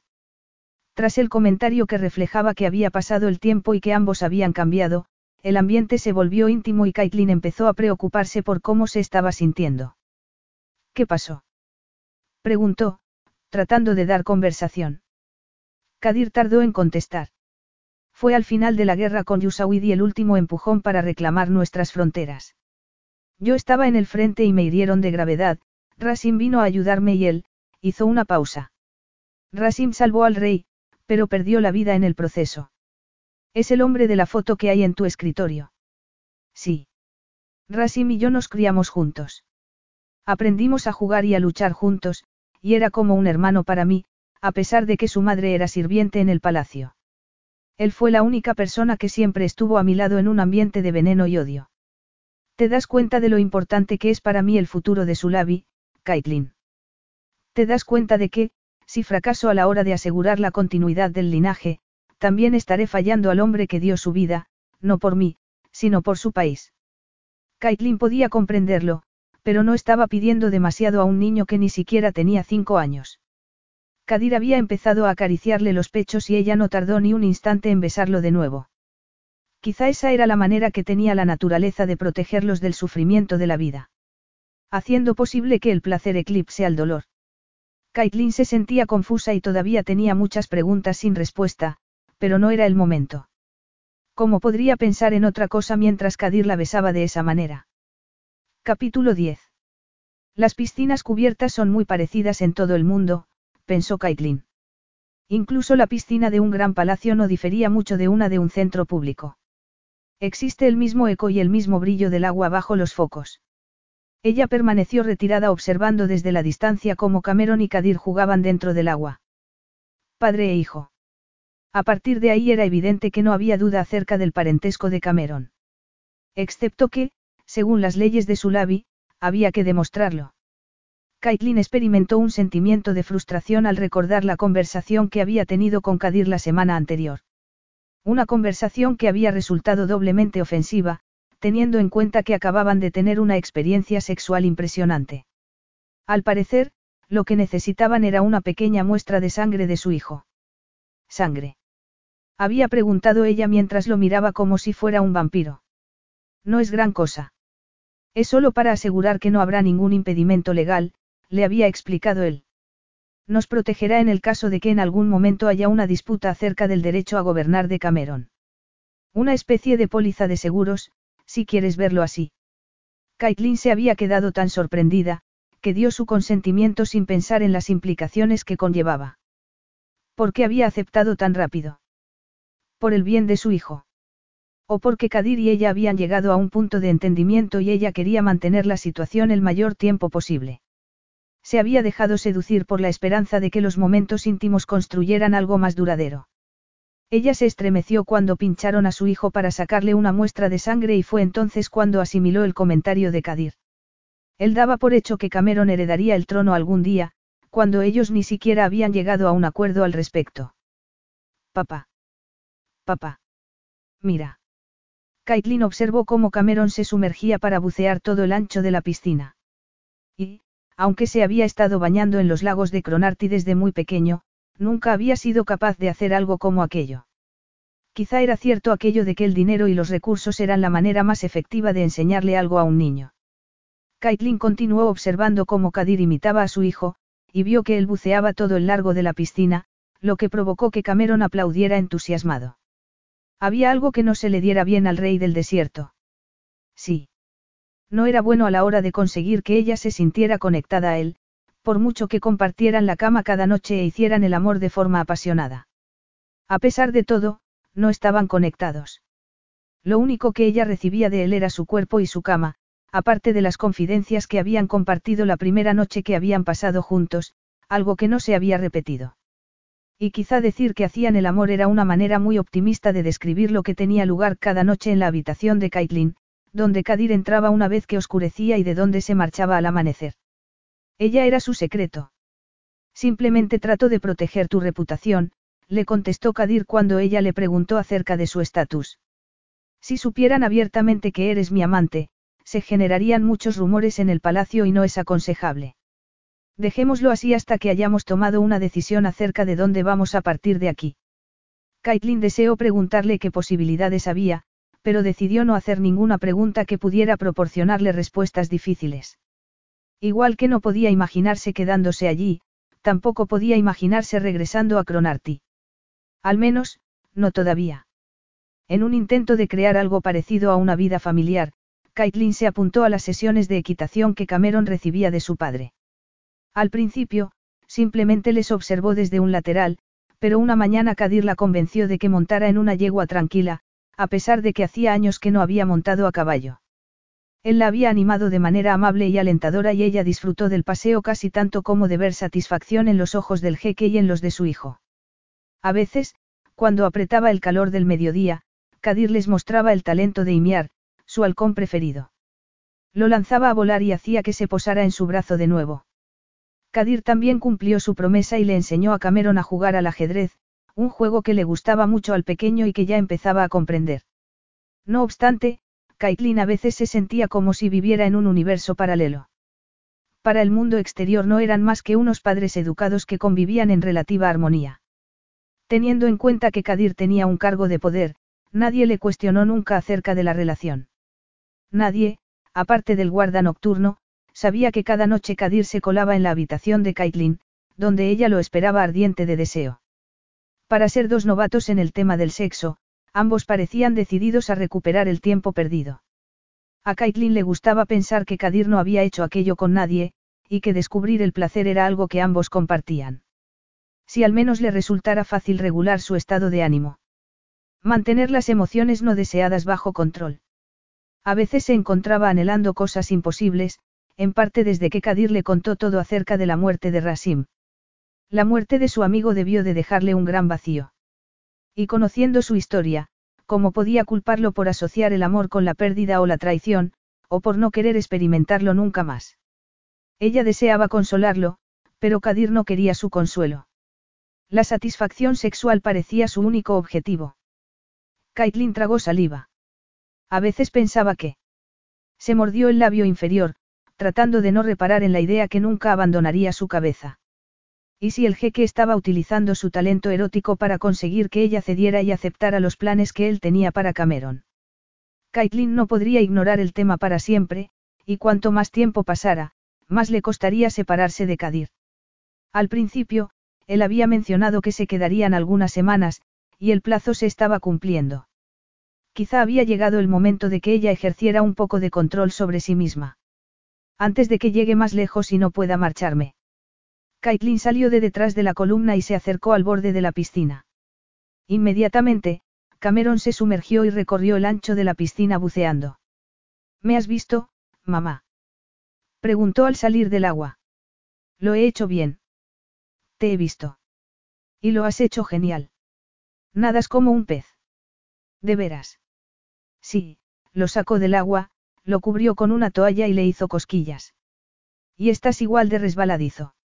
El pequeño se rió y ella se preguntó cómo podría alejarlo de aquel lugar. Se enfadaría cuando lo hiciera. Morag interrumpió sus pensamientos cuando se acercó para vestir al pequeño y llevárselo a comer, dejando a Caitlin a solas con Kadir. Ella lo había visto desnudo muchas veces, pero siempre en la intimidad de su dormitorio. En ese momento, le parecía surrealista ver al jeque del desierto medio metido en el agua, apoyado con los codos en el borde de la piscina y mirándola. El cabello negro mojado caía sobre su rostro y sus ojos de color ébano brillaban como dos joyas. Es una pena que no puedas entrar conmigo, murmuró él. Podríamos divertirnos mucho dentro del agua. Puede que intentes que su labia entre en una nueva época, pero creo que en estos momentos el palacio no está preparado para los baños mixtos. Yo hago las leyes, Caitlin. Pero hay sirvientes por todos sitios, continuó ella. No sería apropiado, aunque fuéramos la típica pareja que tontea durante el día, algo que no somos. Además, necesito hablar contigo. Kadir salió del agua y se fijó en que ella se ponía tensa al verlo. Sabía que, si la tocaba, ella se derretiría entre sus brazos, como siempre. Sin embargo, la expresión de su rostro sugería que lo último que tenía en mente era el sexo, y la mirada de determinación de sus ojos azules lo inquietaron. ¿De qué quieres hablar conmigo? Preguntó él, y levantó la mano para que un sirviente se acercara a llevarle el albornoz.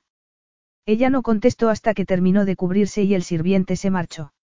No estoy segura de si es el momento ideal para mantener esta conversación, comentó ella. Dime, le ordenó él. Caitlin lo miró a los ojos y respiró hondo. Has de saber que no podemos quedarnos aquí de forma indefinida, Kadir. Todavía no hemos puesto fecha para nuestro regreso y no es justo para Morag. Morag te ha dicho que desea marcharse. Bueno, no, pero ese no es el asunto. Probablemente solo está siendo educada. ¿No crees que puede tener que ver con la amistad que tiene con Gassan, mi mozo de cuadra, y que por eso pasa tanto tiempo en los establos cuando no está cuidando de nuestro hijo? O eso, o de pronto tiene un interés tardío por la equitación, algo que dudo. El hecho de que Morag esté aprovechando su tiempo es irrelevante, soltó ella. Resulta que yo también tengo compromisos en Escocia. Él arqueó las cejas. ¿Qué tipo de compromisos? Tengo un trabajo, en caso de que lo hayas olvidado. Soy fotógrafa y tengo pendientes un montón de fotos para imprimir las tarjetas de Navidad. Y el mundo occidental se detendrá si esas tarjetas no están disponibles. No te atrevas a subestimarme, Kadir Almarara. Contestó ella. Tengo que trabajar. Siempre he trabajado, aunque nunca haya ganado mucho dinero. Puede que tú hayas nacido con una cucharilla de plata en la boca, pero no todos hemos tenido tus privilegios. Se hizo una pausa durante la que Kadir se planteó que habría sido de su vida si hubiera nacido como la mayoría de los hombres y sin el peso del destino sobre los hombros. Si hubiese tenido que trabajar para llevarse comida a la boca. No había sido esa su fantasía de niño. A veces, cuando había viajado a Zraki desde la ventana de su carruaje dorado había visto a los niños jugando en las calles de tierra, había sentido envidia de ellos. Mientras que la mayoría de los niños anhelaban convertirse en príncipes o reyes, él simplemente deseaba ser un niño corriente. Nadie tiene el control sobre las circunstancias de su nacimiento, comentó él.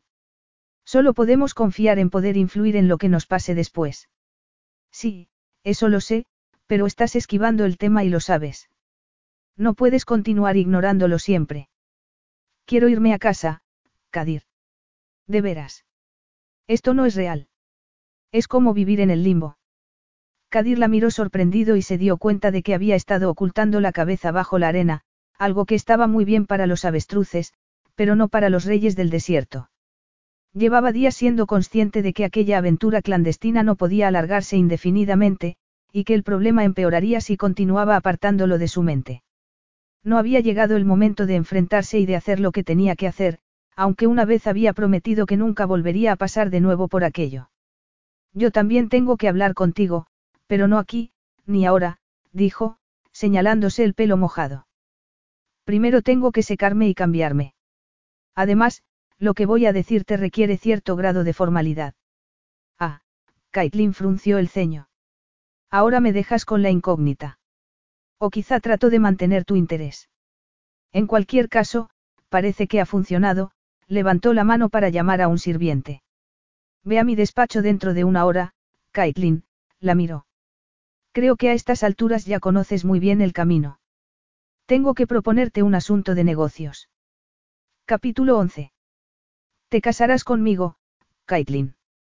A pesar de la amplitud del despacho del jeque, Caitlin se sintió atrapada entre las cuatro paredes y miró con incredulidad al hombre que la miraba como si lo último que esperara era que reaccionara asombrada. Parece sorprendida, comentó él. Caitlin negó con la cabeza como para tratar de asimilar las palabras de Kadir y tocó el escritorio como para asegurarse de que todo era real y no estaba soñando. Por supuesto, estoy sorprendida. Él entornó los ojos. Sin duda tú también habrás pensado que el matrimonio puede ser una opción. Una vez más, ella negó con la cabeza y miró incrédula al jeque del desierto que acababa de proponerle matrimonio en unas circunstancias nada románticas. No había luna llena ni champán, y tampoco se había arrodillado ante ella. El jeque de Sulavi acababa de pedirle a Caitlin Fraser que se convirtiera en su esposa, una propuesta que la habría llenado de alegría de no ser porque el jeque había hablado sin emoción, como si estuviera leyendo la lista de la compra, y lo único que había generado en ella era desconfianza. Había sido él quien se lo había planteado como una proposición de negocios. No lo había disfrazado de algo que no era, no. Así que, quizá esa era la manera en que ella debía de tomárselo. No, contestó Caitlin. Te aseguro que no se me había pasado por la cabeza la posibilidad de que pudieras pedirme que me casara contigo. Él se recostó en la silla. Y, ahora que lo he hecho, ¿qué me contestas? Ella se encogió de hombros y miró a su alrededor. Frente a él, en un lapicero decorado con joyas había varios bolígrafos de oro, y toda la habitación estaba decorada con muebles preciosos, sin embargo, de pronto, todo aquello le pareció lejano. Ella se sintió sola y fuera de lugar. Como si estuviera haciendo una prueba para un papel que nunca sería adecuado para ella. No lo sé, dijo ella, al fin. ¿Qué pasaría si dijera que sí? Está muy claro. Te convertirías en reina y en mi consorte. Tradicionalmente, ese puesto es un trampolín para las obras benéficas y, por supuesto, tenemos los recursos para hacerlas posible. Tendrás tu propio equipo. Podrás manejar a tus empleados como quieras, ya que soy consciente de que como mujer independiente. ¿Estás siendo sarcástico? Preguntó ella. Para nada. Intento tratar de hacer concesiones, Caitlin, algo que normalmente no suelo hacer. Soy consciente de que tienes una profesión y que quizá te gustaría continuar desempeñándola, aunque a menor escala, por supuesto. ¿Cómo? Bueno, no sería apropiado que diseñaras tarjetas de Navidad en un país donde no se celebra esa festividad, pero no hay motivo para que no puedas realizar trabajos para la oficina de turismo de Sulavi. Tenemos intención de expandir el sector turístico y animar a que visiten el país, y tú podrías ayudar a promocionar eso. ¡Guau! suspiró ella. Lo tienes todo pensado, no. He hecho lo posible para encontrar una solución a nuestro dilema, dijo él. ¿Qué dices, Caitlin? Puede resultarte atractivo. Caitlin no contestó inmediatamente. Todos los hombres eran capaces de proponer matrimonio de forma inesperada, refiriéndose a todos los aspectos prácticos, pero sin tocar ningún aspecto emocional. ¿O solo aquel? No lo sé, tus motivos son. Lógicos. Preguntó Kadir mientras agarraba uno de los bolígrafos de oro y lo giraba entre los dedos. Y lúcidos. Ambas cualidades no deberían subestimarse. Piénsalo, Caitlin, y pregúntate, ¿por qué no íbamos a casarnos? Tenemos un hijo, un niño maravilloso que algún día será rey. ¿No sería más fácil su vida si sus padres estuvieran casados? Supongo que sí, admitió ella. A él le gusta estar aquí en el palacio. Se nota. Y no para de aprender cosas, sobre caballos, halcones e historia. Sobre la historia de su labi, que será imprescindible para su futuro. Has de reconocer que yo podré ofrecerle los mejores tutores. Pero, si ya lo he matriculado en la escuela infantil para que empiece en septiembre. Eso no va a suceder, dijo él. Supongo que ya lo sabes. No solo tengo que casarme para legitimar a mi sucesor, también estaría el tema de la seguridad de Cameron, si regresaseis a Escocia. Caitlin se puso tensa. En varias ocasiones había pensado qué pasaría si insistiera en llevarse a Cameron de regreso a Escocia y permitiera que el pequeño viera a su padre durante las vacaciones.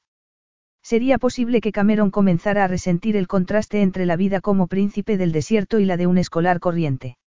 Daba igual cuánta protección le pusiera Kadir, ella siempre estaría vigilando a su hijo y preocupada por si alguien quería secuestrarlo. Comprendo perfectamente los motivos por los que me has propuesto matrimonio, comentó ella, pero en todo esto no has mencionado la palabra nosotros. Nosotros. Dijo él, sorprendido. Sobre, sobre cómo sería para nosotros ser marido y mujer. Creo que podríamos convivir bastante. Felices. Intervino ella con sarcasmo. Desde luego sin rencor, dijo él con frialdad. Ninguno de los dos parece tener quejas acerca de la parte física de nuestra relación, y no veo por qué no debería seguir siendo así. Por eso me sedujiste, Kadir. Preguntó ella. Para crearme cierto estado de dependencia, sabiendo que algún día te sería útil. Se hizo una pausa y a Kadir se le oscureció la mirada. Te he seducido porque no podía dejar de pensar en ti. Porque eres como una llama en mi interior que no puedo sofocar. Da igual cuántas veces hacia el deseo que siento hacia ti, siempre vuelve con más intensidad, dejó el bolígrafo sobre la mesa y la miró. Era eso lo que querías oír, Caitlin. Era lo más apasionado que había dicho nunca y casi sin pensar. Caitlin se llevó la mano al pecho para calmar su corazón y, rápidamente, volvió a colocarla sobre su regazo. Él se percató de su gesto y se apresuró a decir. Eso es simplemente pasión, o deseo, dependiendo de cómo lo definas. Y si estás esperando a que aparezca el amor, eso no puedo hacerlo. Esta proposición no lleva falsas promesas, así que no te decepcionará. ¿Comprendes lo que quiero decir? Y lo más extraño era que Caitlin podía comprenderlo. Una vez que sabía más cosas acerca de él y que conocía su pasado, podía comprender parte de las motivaciones de aquel hombre. Había nacido en una familia disfuncional y había considerado a su padre idiota por haberse casado por amor, y no por deber. Por ello, él le había dado prioridad al deber incluso a la hora de casarse con Adilla. Al final, tanto el deber como el amor lo habían decepcionado y por eso era reacio a mantener una relación.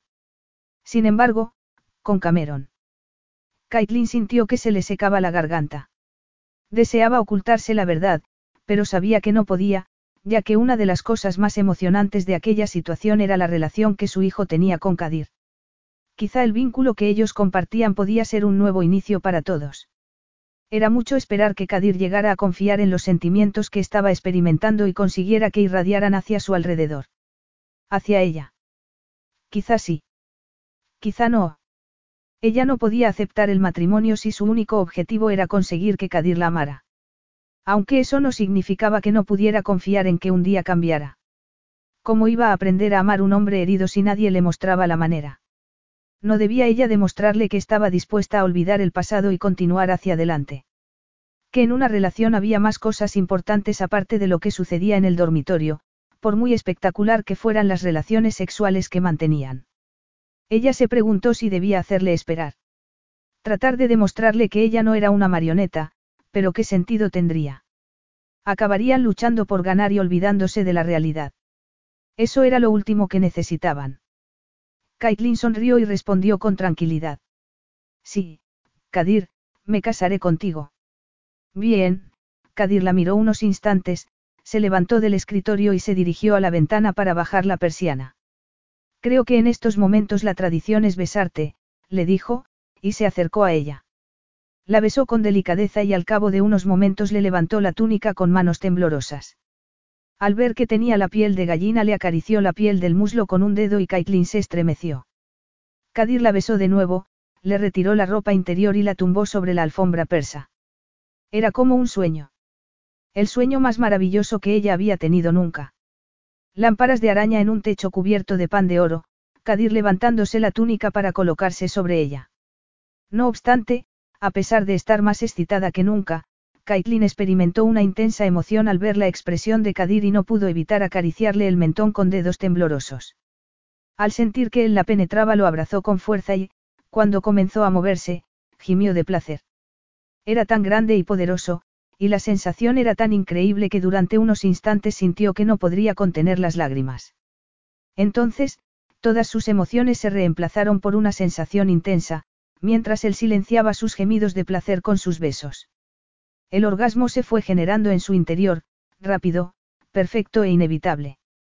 Caitlin lo experimentó con tanta fuerza que echó la cabeza hacia atrás sobre la alfombra, justo cuando Kadir alcanzaba el clímax. Después, ella no habló durante un largo rato. No quería romper la magia del momento. De pronto, se dio cuenta de lo que había sucedido y empujó el hombro de Kadir con insistencia. Kadir, no te duermas. Él abrió los ojos. ¿Qué ocurre? No hemos empleado protección. No, dijo él, frunciendo el ceño. No había tiempo y no estaba pensando con claridad. Tú tampoco, o si no me lo habrías recordado. Ella se sentó y se pasó la mano por el cabello. Y eso es lo que ha sido, un lapsus provocado por la pasión. Kadir consideró sus palabras. Ella había insistido en que las mentiras eran una pérdida de tiempo y, seguramente, en una situación así, lo mejor era ser sincero. Ninguno estaba fingiendo estar enamorado. Y ninguno trataba de conseguir algo inalcanzable. No, quizá no sea todo, admitió. Vas a ser mi esposa y quiero que la boda sea lo antes posible. ¿Habría alguna diferencia si te quedaras embarazada entre tanto? Si me quedara embarazada. Repitió ella furiosa mientras se ponía la ropa interior. Ni siquiera hemos hablado de tener otro hijo. El principal propósito del matrimonio es la procreación, no. Querrás que Cameron tenga hermanos o hermanas, no, Caitlin. No se trata de eso. ¿Por qué no? ¿Por qué no? Se puso en pie. Me dices que sabes que soy una mujer independiente, pero todo son palabrerías no, Kadir. Dices que podría trabajar para la oficina de turismo y, sin embargo, te olvidas de ponerte un preservativo en la primera oportunidad, respiró hondo. Reconozco que yo también me dejé llevar y por tanto soy tan responsable como tú de lo que ha sucedido, pero, aún así, no puedes actuar como si no importara. Caitlin, dijo él, poniéndose en pie. No me digas nada. O reconoces que lo que acaba de pasar ha sido un gran error o ya tenemos un problema. Él respiró hondo y deseó dejar el tema, pero reconocía que ella tenía razón y quizá fuera mejor admitirlo. Me he equivocado, admitió. No he actuado de forma premeditada y no estaba pensando con claridad. En el futuro no haré suposiciones y únicamente ampliaremos la familia mediante mutuo acuerdo. ¿Satisfecha? Supongo que sí. Entonces, ¿por qué no nos centramos en algo que estoy seguro que volverá a hacerte sonreír? ¿Qué es? Él agarró una cajita de piel que estaba sobre el escritorio. La abrió y le mostró un anillo de diamantes sobre una almohadilla de terciopelo. La piedra preciosa reflejaba la luz y era lo más brillante que había en toda la habitación. Vamos, dijo él, pruébatelo. Caitlin sacó el anillo de la caja. Sabía que él estaba haciendo un esfuerzo y que la miraba con satisfacción, como si ninguna mujer pudiera no ceder ante el amor con una piedra tan grande. Ella notó el peso y el frío de la joya. Era demasiado grande para su dedo. Pensó que le habría gustado más si él se la hubiera puesto en el dedo. Es preciosa, repuso ella. Es de 32 quilates, murmuró él. Para Caitlin, esa información no significaba nada. De hecho, experimentó una nostalgia insoportable al pensar en que nunca volvería a tener la vida corriente de antes. Capítulo 12. Caitlin llevaba una corona con la esmeralda más grande del mundo. Llevaba diamantes en el cabello. y un vestido de boda bordado con miles de perlas que brillaban bajo las luces del salón de baile del palacio. De hecho, Caitlin llevaba una ropa tan elegante que apenas podía moverse. Por suerte, la tradición marcaba que debía avanzar despacio hacia donde se encontraba su futuro esposo, porque no habría podido ir más deprisa. No obstante, a pesar de las circunstancias que la habían llevado a aquel lugar, el camino hacia su futuro esposo le parecía mágico y lleno de posibilidades. Desde que se anunció la boda real y la noticia recorrió todo el mundo, Caitlin se había aferrado al sentimiento de esperanza y felicidad. Estás preciosa, mamá. La voz de su hijo interrumpió su pensamiento y Caitlin miró a Cameron. El pequeño era el paje de la novia e iba vestido con un conjunto de hilo de oro. Igual que una reina. Añadió Cameron, luciendo en su sonrisa el hueco del diente que se le había caído. Eso es porque tu madre ya es una reina, dijo Kadir. Y tú, hijo mío, un príncipe del desierto. Lo soy. Sin duda lo eres. Y cuando tu madre y yo regresemos de nuestra luna de miel en el desierto, tú y yo nos iremos a montar juntos como han de hacer todos los príncipes. En mi caballo nuevo. Kadir sonrió. Sí. En tu caballo nuevo. Así que tendrás que pensar cómo vas a llamarlo y ser muy bueno con Morag mientras estemos fuera. ¿Me prometes que lo harás? Sí, papá, lo haré. Morag dio un paso adelante para darle la mano a Cameron y Caitlin lo observó marchar contento junto a su niñera. De pronto, se percató de que era la primera vez que se separaría de su hijo durante la noche, consciente de que sería la primera de muchas separaciones a medida que los años lo convirtieran en un hombre adulto. Cuando desapareció de su vista, Caitlin miró a Kadir. ¿Lo echarás de menos? Preguntó él. Ella se asombró al oír el comentario. Sí. Eres una buena madre, Caitlin, dijo él. Y sus palabras le parecieron el mejor cumplido que Kadir podía hacerle. Mejor que decirle que sus labios eran sensuales o que su cabello parecía fuego. Gracias, asintió ella, conmocionada. Se alegraba de que el día estuviera llegando a su fin. Durante los últimos días había tenido que organizar muchas cosas en un país que no era el suyo. Las pruebas del vestido de boda, sellar las declaraciones que se habían hecho a la prensa, aprobar el menú, decidir las flores por fin había llegado el día de la ceremonia, que se celebró con mucha comida y actuaciones musicales, antes de que recitaran los votos en el idioma de Sulabi, algo que ella había tenido que prepararse bien. A partir de entonces, Caitlin lucía una gran alianza de esmeraldas y zafiros con el color de la bandera del país. Incluso había recibido lecciones de montar en camello, el modo de transporte que habían elegido para la luna de miel. Y, la noche anterior, cuando más nerviosa estaba y más necesitaba un abrazo de Kadir, habían tenido que dormir en camas separadas, tal y como mandaba la tradición. Caitlin recordaba las palabras que Kadir le había dicho poco después de que ella aceptara su propuesta de matrimonio. Esta vez no puedo fallar, Caitlin. El futuro de mi país depende de la estabilidad y la continuidad. Ninguno de los dos fallará en esto, había respondido ella con sinceridad. Es demasiado importante para ambos. Y para nuestro hijo. La caravana de camellos que los llevaba al desierto era como regresar al pasado, donde solo existía ese modo de transporte. Kadir y ella iban en un camello cada uno, con dos guardaespaldas delante y dos detrás.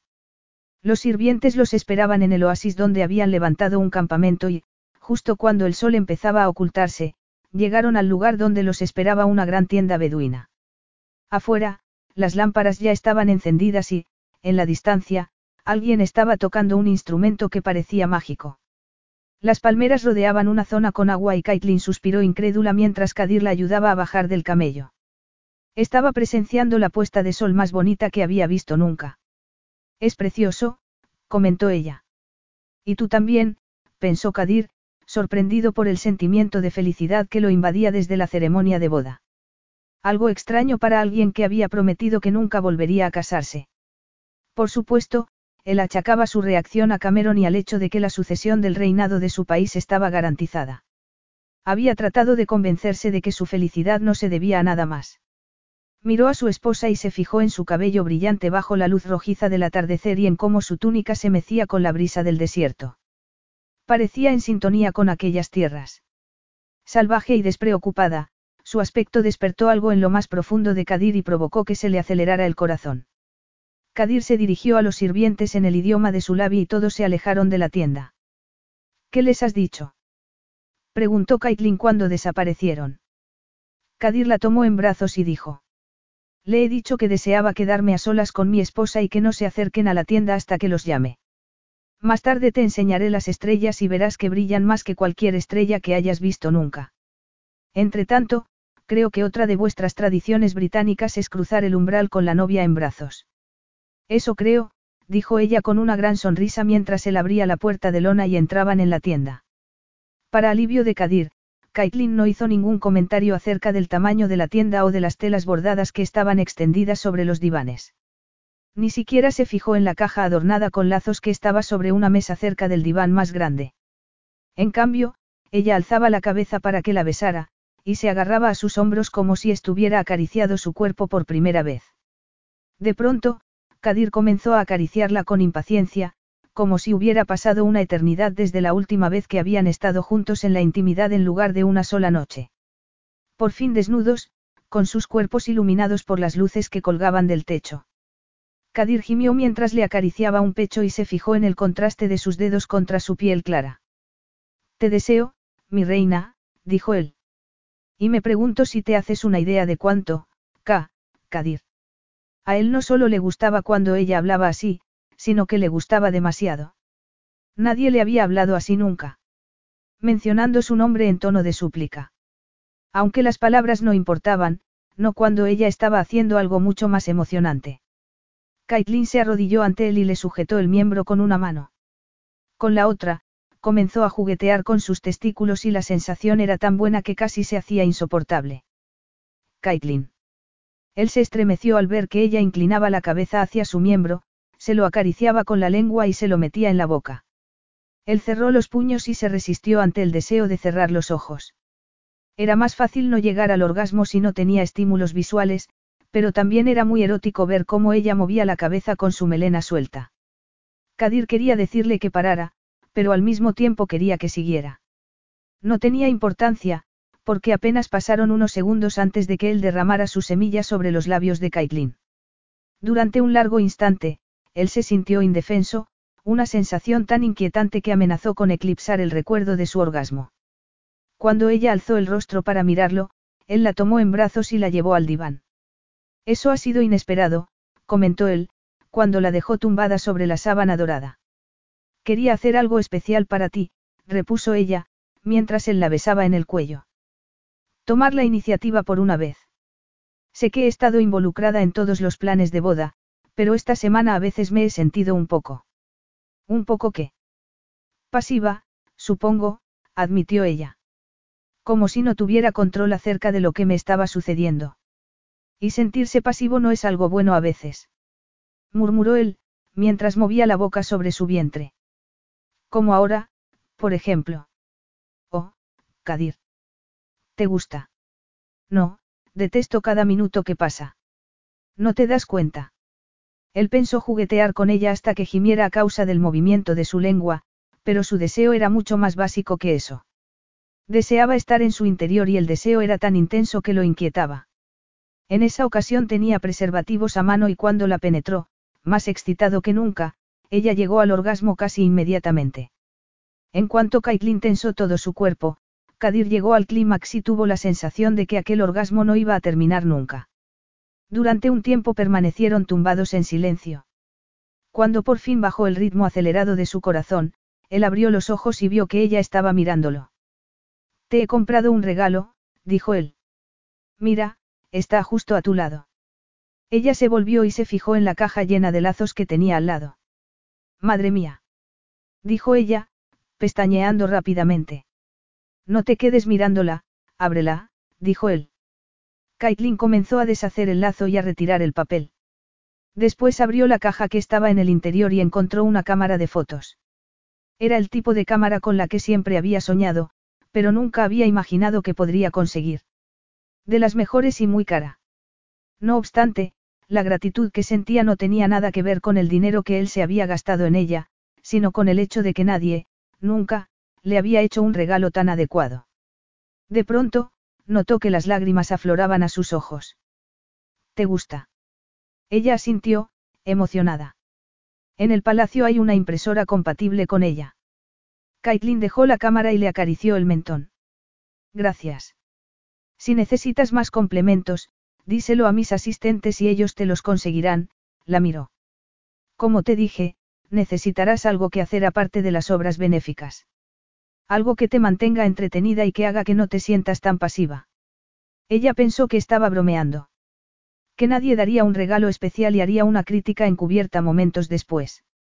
No obstante, Caitlin se percató de que Kadir estaba haciendo lo que siempre hacía después de mantener relaciones sexuales. Se estaba distanciando. Capítulo 13. Kadir notó que el temor lo invadía por dentro cuando el avión comenzó a descender. Debería sentirse satisfecho. La luna de miel había sido maravillosa y nadie podía negarlo.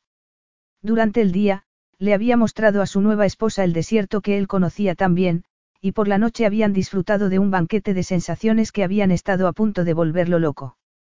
Caitlin estaba entusiasmada con su regalo y él había disfrutado observándola mientras hacía fotos. Una vez finalizada la luna de miel, Kadir envió a sus sirvientes con la caravana de camellos y Caitlin y él regresaron en avión. Pocos minutos después llegarían al Palacio Real y se reunirían con su hijo después de una semana separados.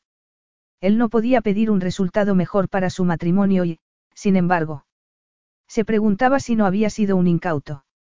Si se había mostrado demasiado ante su nueva esposa y alimentado los sueños que no quería alimentar. Si había bajado la guardia en demasiadas ocasiones durante la semana anterior. Suspiró. Tenía un problema y no podía seguir ignorándolo. Sospechaba que su esposa se estaba enamorando de él. Y así como en otras ocasiones él había podido distanciarse de la mujer en cuestión, en este caso no podía. Y no quería. Caitlin venía dentro de un paquete en el que también iba incluido su hijo. Un hijo que debía continuar la línea de sucesión de Almarara, el lugar para el que tanto había trabajado él.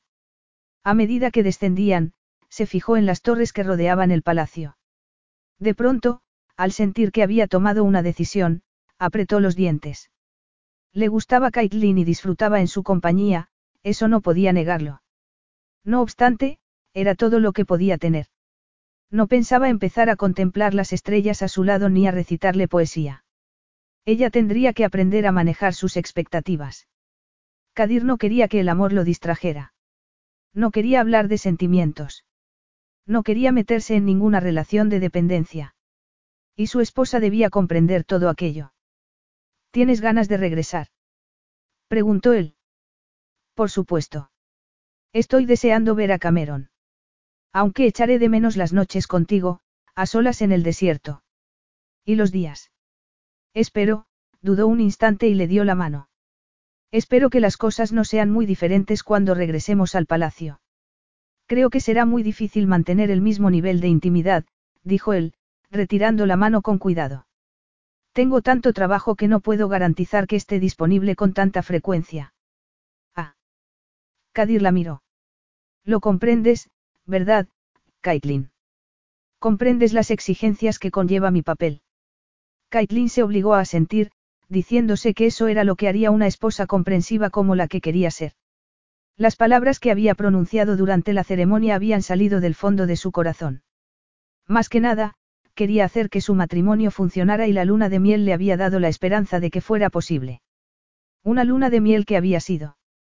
Se apoyó en el respaldo del asiento del avión y suspiró. Había sido mágico, no podía describirlo de otra manera.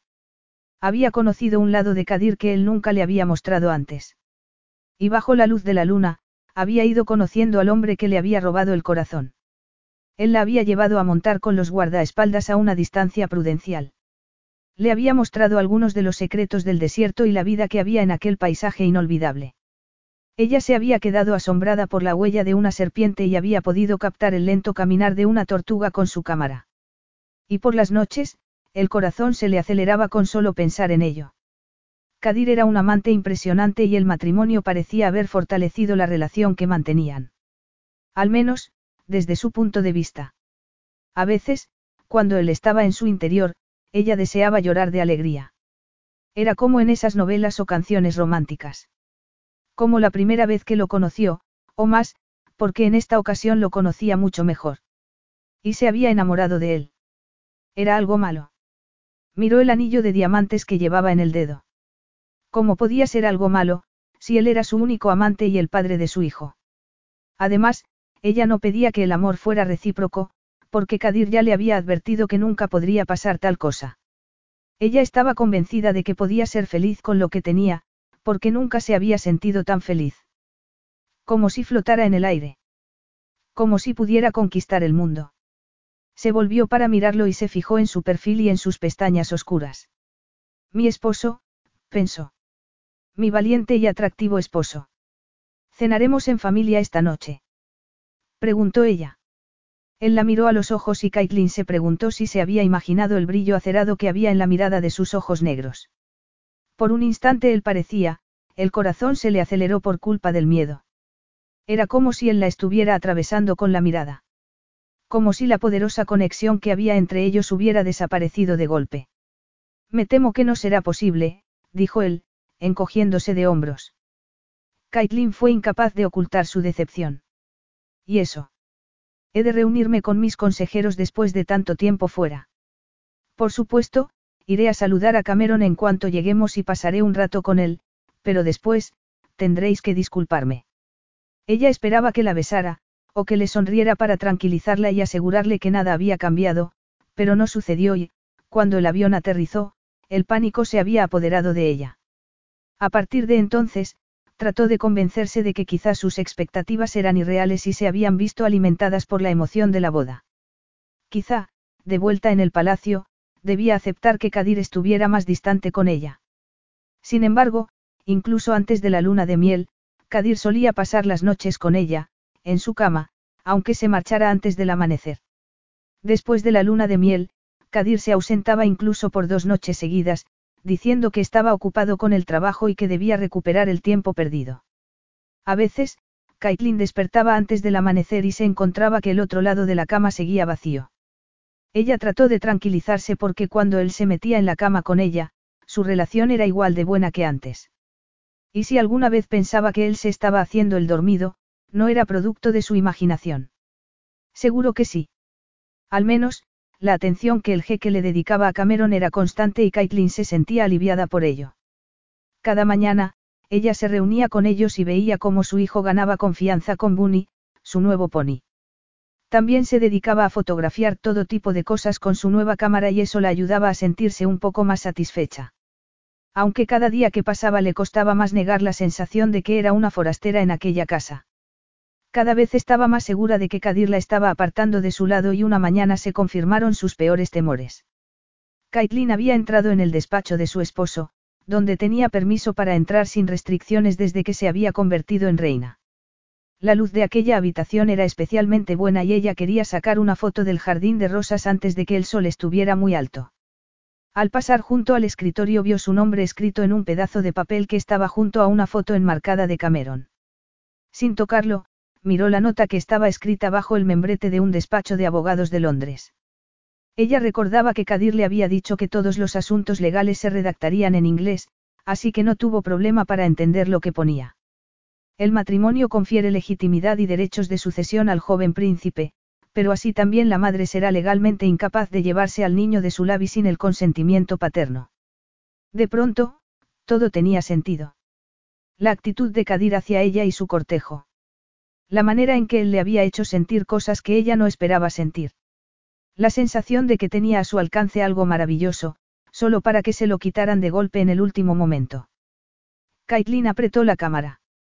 Deseaba estamparla contra el suelo y pisotearla, pero necesitaba permanecer calmada y mantener el control. Se sentó junto a la ventana y trató de concentrarse en una cosa. No se estaba volviendo loca. No se estaba imaginando cosas. Estaba siendo excluida. Se había casado con el poderoso jeque y, sin saberlo, había delegado también su autoridad maternal. ¿Cómo de cruel era tal cosa? Era por eso por lo que él se mantenía distante. Para poder apartarla de la vida de la realeza. Quizá por eso había insistido en ampliar la familia, para que ella permaneciera apartada, dando a luz y amamantando a los herederos. Y durante todo ese tiempo, ella había estado enamorándose de él. Cada vez más. Y eso la convertía en una tonta como su madre. Una mujer engañada que se había aferrado a la esperanza de que su amante abandonara a su esposa algún día, y que había perdido mucho tiempo persiguiendo sus propios sueños mientras que conseguía que la vida de Caitlin fuera desdichada. Caitlin había sido culpable de algo parecido. Había anhelado el amor de un hombre que, desde un principio, le había dicho que no podría proporcionárselo. Había permitido que su fantasía romántica le impidiera ver la verdad, que ella simplemente era un medio para conseguir un fin. Le había estado tan agradecida a Kadir por ofrecerle seguridad y legitimar a su hijo, que no se había parado a pensar que él nunca pretendió darle otro lugar que no fuera en segundo plano. Caitlin permaneció sentada junto a la ventana, esperando. Cuando un sirviente entró para ofrecerle algo de beber, negó con la cabeza, y cuando Makim entró para preguntarle si estaba bien, ella contestó. Estoy esperando a, estuvo a punto de decir mi marido, pero decidió empezar a cambiar su vocabulario. Estoy esperando al jeque. Ha consultado su agenda, su Alteza. Preguntó el asistente, perplejo. Su Majestad tiene reuniones hasta la noche. No me importa. Esperaré. Habían avisado a Kadir de que su esposa estaba decidida a esperarlo y por eso llegó al cabo de unos minutos con cara de enojado. Supongo que esto es importante, preguntó él. Caitlin se puso en pie y se acercó al escritorio para mostrarle el papel que acababa de leer. Acabo de ver esto. Has estado espiándome, Caitlin.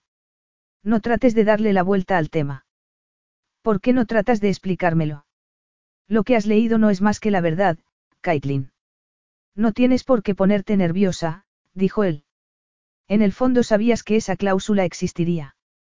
En la mayor parte de los países hay leyes para evitar que un progenitor se lleve a un hijo sin permiso. Y, cuando el hijo es un príncipe, se convierte en algo mucho más importante. ¿Crees que eso es lo que yo podría hacer? Kadir la miró. No sé lo que podrías hacer, Caitlin. Las mujeres siempre me habéis parecido impredecibles. Ella asintió y lo miró a los ojos. Después, habló. Pensé que aquí podría ser feliz. Me gusta ver cómo se ha adaptado Cameron y la manera en que interactúas con él. Y me gusta su labi. El desierto, el palacio, y las rosaledas. La capital es una ciudad llena de vida, y esperaba explorar más a fondo el país ahora que soy reina. Entonces, ¿cuál es el problema? Dijo él con frialdad. Ella lo miró. Había tanto sufrimiento en su mirada que él deseó darse la vuelta. No podía hacerlo. Tenía que enfrentarse. Se lo debía a ella. Y a Cameron. Creo que sabes cuál es, dijo ella. Kadir sabía muy bien a qué se refería. ¿Te has enamorado de mí? Preguntó. Caitlin lo miró sin pestañear, deseando poder negar sus palabras. Sí. Me he enamorado de ti, soltó. Sé que es irracional y una completa pérdida de tiempo, pero no hay nada que pueda hacer al respecto. He intentado olvidarte desde el principio, pero no lo he conseguido. Y cuando nos encontraste, traté de odiarte por habernos traído aquí, pero lo cierto es que me gustaba la idea. Por primera vez en mi vida me he sentido protegida. Y me gustaba volver a estar contigo. Caitlin. No, lo interrumpió ella. Deja que termine. Tú eres el que ha hecho la pregunta y el que necesita oír mi respuesta. Quizás sea una de esas mujeres tristes, como mi madre, que están programadas para sentirse atraídas solo por hombres crueles. Solo que a veces, cuando te olvidas de alzar tus barreras protectoras, no eres para nada cruel. Eres divertido, inteligente e intuitivo, y eso compensa tu arrogancia. Lo sé. Debería haber tenido el valor de decírtelo antes, pero no ha sido así, soltó una risita. Cuando me pediste que me casara contigo, sentí esperanza, pensé que a pesar de todo lo que me habías dicho, podías estar abierto al cambio. Y después pensé que durante la luna de miel nos habíamos unido y que seguiríamos así. Pensé que estarías dispuesto a darnos una oportunidad para ver si el vínculo entre nosotros podía reforzarse todavía más. A pesar de que te había advertido que eso no sucedería nunca. Sí, a pesar de eso. Soy una ilusa, lo sé, pero la esperanza puede ser insistente y no siempre es fácil aplacarla. No obstante, tú empezaste a hacer justo lo contrario. Empezaste a alejarme de tu lado, y eso hizo que revisara mis propias intenciones. Estaba segura de que podría contentarme con un mínimo de lo que la mayor parte de la gente pide del matrimonio, pero he descubierto que no puedo. No puedo fingir cosas que no siento, y no quiero que mi hijo crezca en un ambiente en el que se tiene miedo de demostrar amor. En una familia en la que los padres son fríos y distantes entre ellos. Si lo hacemos, no estaremos perpetuando el tipo de comportamiento disfuncional que hizo que nuestra infancia fuera infeliz. ¿Qué tratas de decirme, Caitlin? Preguntó él. ¿Cuál es la conclusión de esta larga lista de reflexiones? Quizás si él hubiese sido un poco más amable con ella, Caitlin habría esperado un poco. Quizá le habría sugerido que se dieran un par de meses para ver cómo progresaban, pero la mirada de condena que transmitían los ojos de Kadir era insoportable. Y si él no la amaba estando recién casados, no era inevitable pensar que sus sentimientos podían convertirse en indiferencia o incluso odio. Quiero llevarme a Cameron a Escocia, conmigo, dijo ella. Sé que no será fácil y estoy dispuesta a aceptar todas las recomendaciones que me hagas relativas a la seguridad. Ah, sí. Podrá venir aquí de forma regular y cuando tú vayas a Reino Unido podrás verlo, continuó ella. Nunca te lo impediré. Él la miró a los ojos. Ahora ya sabes que no puedes llevarte a nuestro hijo del país sin mi permiso, dijo él. Lo sé, pero esperaba que fueras lo bastante sensato como para quitar esa cláusula.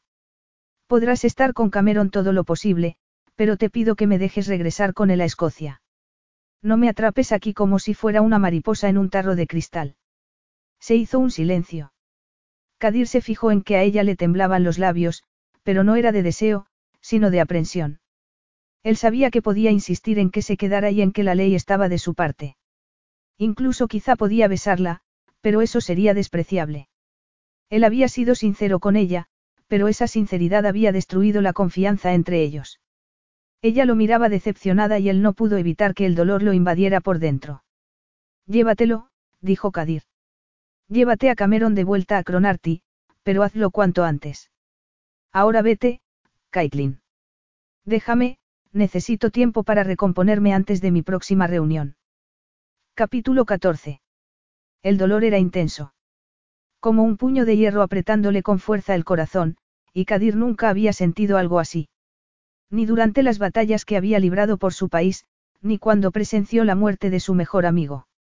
Ni siquiera cuando su madre lo rechazó o cuando descubrió la adicción de su primera esposa. Esto era diferente. De pie, en los jardines del palacio, miró hacia el cielo y observó cómo el avión privado se dirigía hacia Escocia. Estaba confuso y sentía que su mundo estaba fuera de control. Además, le costaba contener las lágrimas. Lágrimas. Él no había llorado en su vida. Ni siquiera por Rasim. Aunque tampoco había tenido que soportar una despedida como aquella. Cameron se había abrazado a él como si no quisiera dejarlo marchar, pero los niños eran caprichosos y había bastado con que Morag le recordara que iba a ver a su hámster para hacerlo sonreír. Pronto iré a conocer a Jamis, le dijo Kadir. ¿Cuándo, papá? Kadir miró a Caitlin y se preguntó desde cuándo aquellos ojos azules se habían vuelto tan fríos. Deseó acercarse y abrazarla contra su pecho, pero ella se dio la vuelta. En cuanto pueda, había contestado Kadir. Y allí estaba, solo. Solo con sus pensamientos y con toda la libertad que había anhelado tener en su momento. Se había liberado de las exigencias de algo que él nunca había pedido.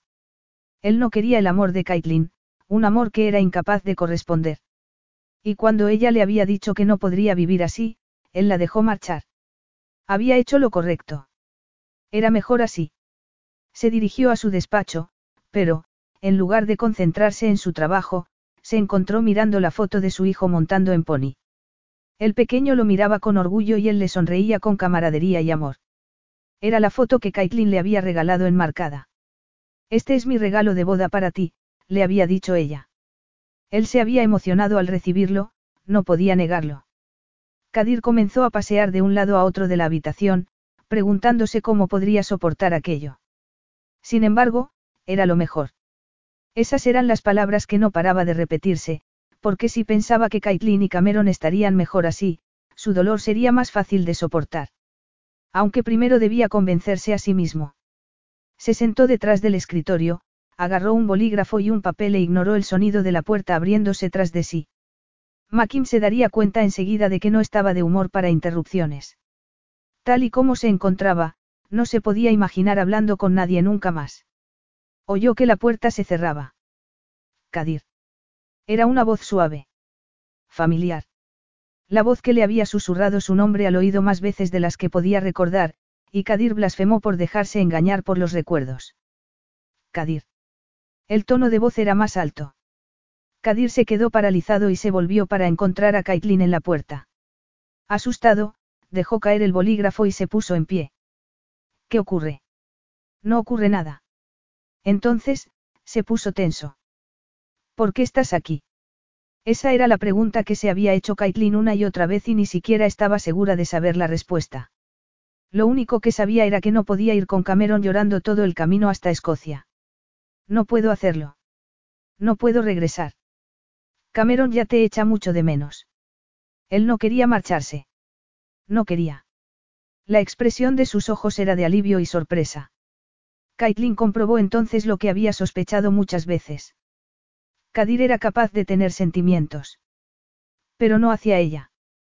Se supone que las madres han de dar prioridad a sus hijos, dijo ella. Eso es algo que mi madre nunca hizo por mí, ni la tuya por ti, y quizá haya llegado el momento de hacerlo mejor. Tengo que pensar en lo que Cameron necesita, y eso es quedarse aquí y criarse a tu lado. Pero he visto marchar al jet privado. Le pedí a Mackin que fuera a recoger el hámster. Con el aire acondicionado del palacio, estará bien. Kadir negó con la cabeza. No lo entiendo. Me dijiste que no eres capaz de amar. Al principio, no quise creerte porque no me convenía, pero después acepté que lo que dijiste era verdad. ¿Cómo no iba a hacerlo? Hiciste lo posible por demostrármelo. Te aseguraste de mantenerme a distancia. Rechazaste todos mis intentos de acercamiento. Después de la luna de miel, te cerraste por completo. Eso es cierto, dijo él. No obstante, ¿quieres a tu hijo? No, Kadir. Lo quieres tanto que es un regalo veros juntos. Es maravilloso.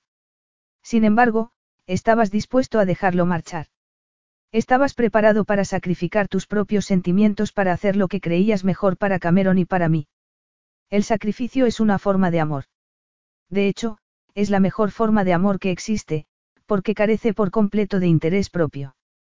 Ella contuvo las lágrimas que se agolpaban en sus ojos, porque no quería derrumbarse frente a él. Ya tendría tiempo de llorar más tarde. Por ese motivo, he traído a Cameron contigo otra vez. Se hizo un silencio, como si él estuviera dándole tiempo para retractarse. Al ver que no decía nada, Kadir habló de nuevo. ¿Y tú? ¿Qué vas a hacer? Ella se encogió de hombros. Me quedaré, porque no tengo más elección. No puedo privar a Cameron de su madre, igual que no puedo privarlo de su padre. Me convertiré en la mejor reina que pueda. Aceptaré y disfrutaré de lo que tengo, y no anhelaré aquello que no puedo tener. No te pediré tu amor, Kadir, porque el amor unilateral no funciona. Ya lo vi con mi madre. Con el tiempo, lo que siento por ti se desvanecerá. Es inevitable. Igual que las flores se marchitan con el calor. Lo único que te pido es que me trates con respeto y le des a nuestro hijo un buen ejemplo de lo que puede ser una relación amistosa, para que no rechace el amor ni el matrimonio cuando sea mayor, forzó una sonrisa. Hagamos lo posible para no condicionar su opinión acerca de las relaciones humanas, ¿te parece? Kadir cerró los ojos y se percató de que ella lo estaba condenando con sus palabras. Su generosidad y buen corazón lo hacían sentir como el hombre más despreciable. No la merecía, pero debía intentar que pudiera ser así. Si es que ella le daba otra oportunidad. Caitlin, tengo que decirte algo. No. Por favor. Escúchame, respiró hondo. Lo que he sentido por ti durante todos estos años era como un golpe de luz en mi corazón. No obstante, mi sentimiento de culpa por lo de Adilla hizo que me convenciera de que no era más que el deseo de un hombre que nunca había tenido relaciones sexuales antes. Incluso cuando fui a Escocia a buscarte, estaba seguro de que no sentía nada más que puro deseo carnal, y la rabia que sentí cuando descubrí lo de Cameron me daba permiso para detestarte. Sin embargo, no podía hacerlo. Cuanto más tiempo pasaba contigo más conocía tu humor y tu delicadeza, justo lo que me atrajo de ti en un primer momento. Descubrí que eres una gran persona y una madre maravillosa. Eso me asustó. ¿Te asustó? No pareces el tipo de hombre capaz de asustarse por algo. Todo el mundo puede sentir miedo, Caitlin, dijo él. Es solo que algunas personas lo ocultan mejor que otras. Yo nunca mostré el dolor que sentí cuando era niño. Nunca mostré el daño que me había hecho mi madre. Creo que estaba intentando proteger a mi padre de más sufrimiento. Él ya tenía que luchar con su traición y creo que saber que yo estaba destrozado, habría acabado con él, respiró hondo. Igual que tampoco mostré dolor cuando Rasim murió, ya que me parecía una muestra de debilidad. Tenía un país que remontar después de la guerra y el pueblo esperaba que yo los guiara. Así que enterraste todos esos sentimientos en lo más profundo de tu ser, dijo ella. Y eso fue peor, porque las cosas que se entierran se pudren cada vez más. Él soltó una carcajada. Se puede ver así. ¿Por qué me cuentas todo esto, Kadir? Dijo ella. ¿Y por qué ahora? Pretendía que ella adivinara sus motivos sin decírselos.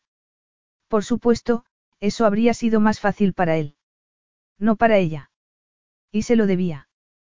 Porque el dolor de no tenerte en mi vida es mucho mayor que cualquier otro dolor que pueda imaginar, dijo al fin.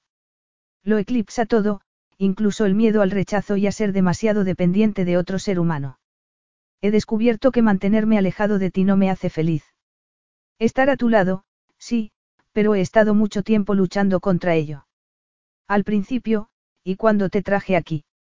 En nuestra luna de miel, la mejor semana de mi vida. Y ahora temo que sea demasiado tarde. Que hayas decidido no quedarte a mi lado. Te quiero, Caitlin. Te quiero mucho, colocó la mano sobre su corazón. Créeme cuando te digo tal cosa. Ella no se movió. Permaneció mirándolo, extrañada. No hace falta que digas todo eso para sellar el trato, Kadir. Cameron vendrá a vivir aquí, en cualquier caso. Él negó con la cabeza. No intento sellar ningún trato, dijo él. Intento curar mi dolor. Quizá fue su voz temblorosa o la claridad de su mirada, porque Caitlin se acercó para abrazarlo rápidamente. Comenzó a besarlo y a decirle que lo amaba, que lo había amado desde la primera vez que lo vio y que nunca dejaría de amarlo.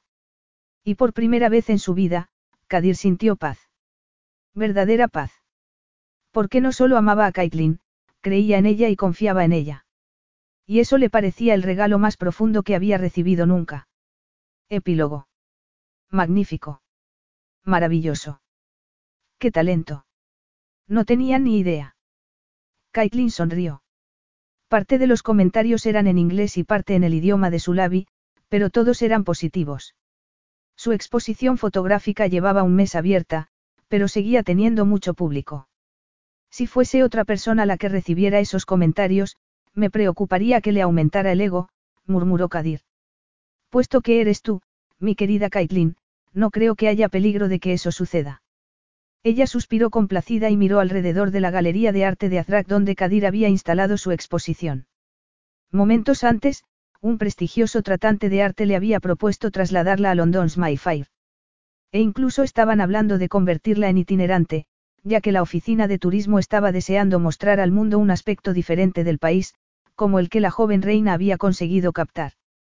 Entre las imágenes había escenas de su luna de miel, casi dos años atrás. Amaneceres, cielos estrellados y una tortuga del desierto descansando en la arena, bajo la sombra de un árbol. También había fotos de los alrededores del palacio, y una de Cameron y Kadir montados a caballo, mirándose a los ojos y riéndose. La imagen mostraba un aspecto diferente del jeque del desierto, el aspecto más humano. Y la prensa internacional se hizo eco de ello. No obstante, su mayor orgullo era una de su hijo con su hámster en la mano. Su querida mascota los había sorprendido con una camada de siete crías, así que, Jamis había pasado a llamarse Asina y todas sus crías habían encontrado un hogar.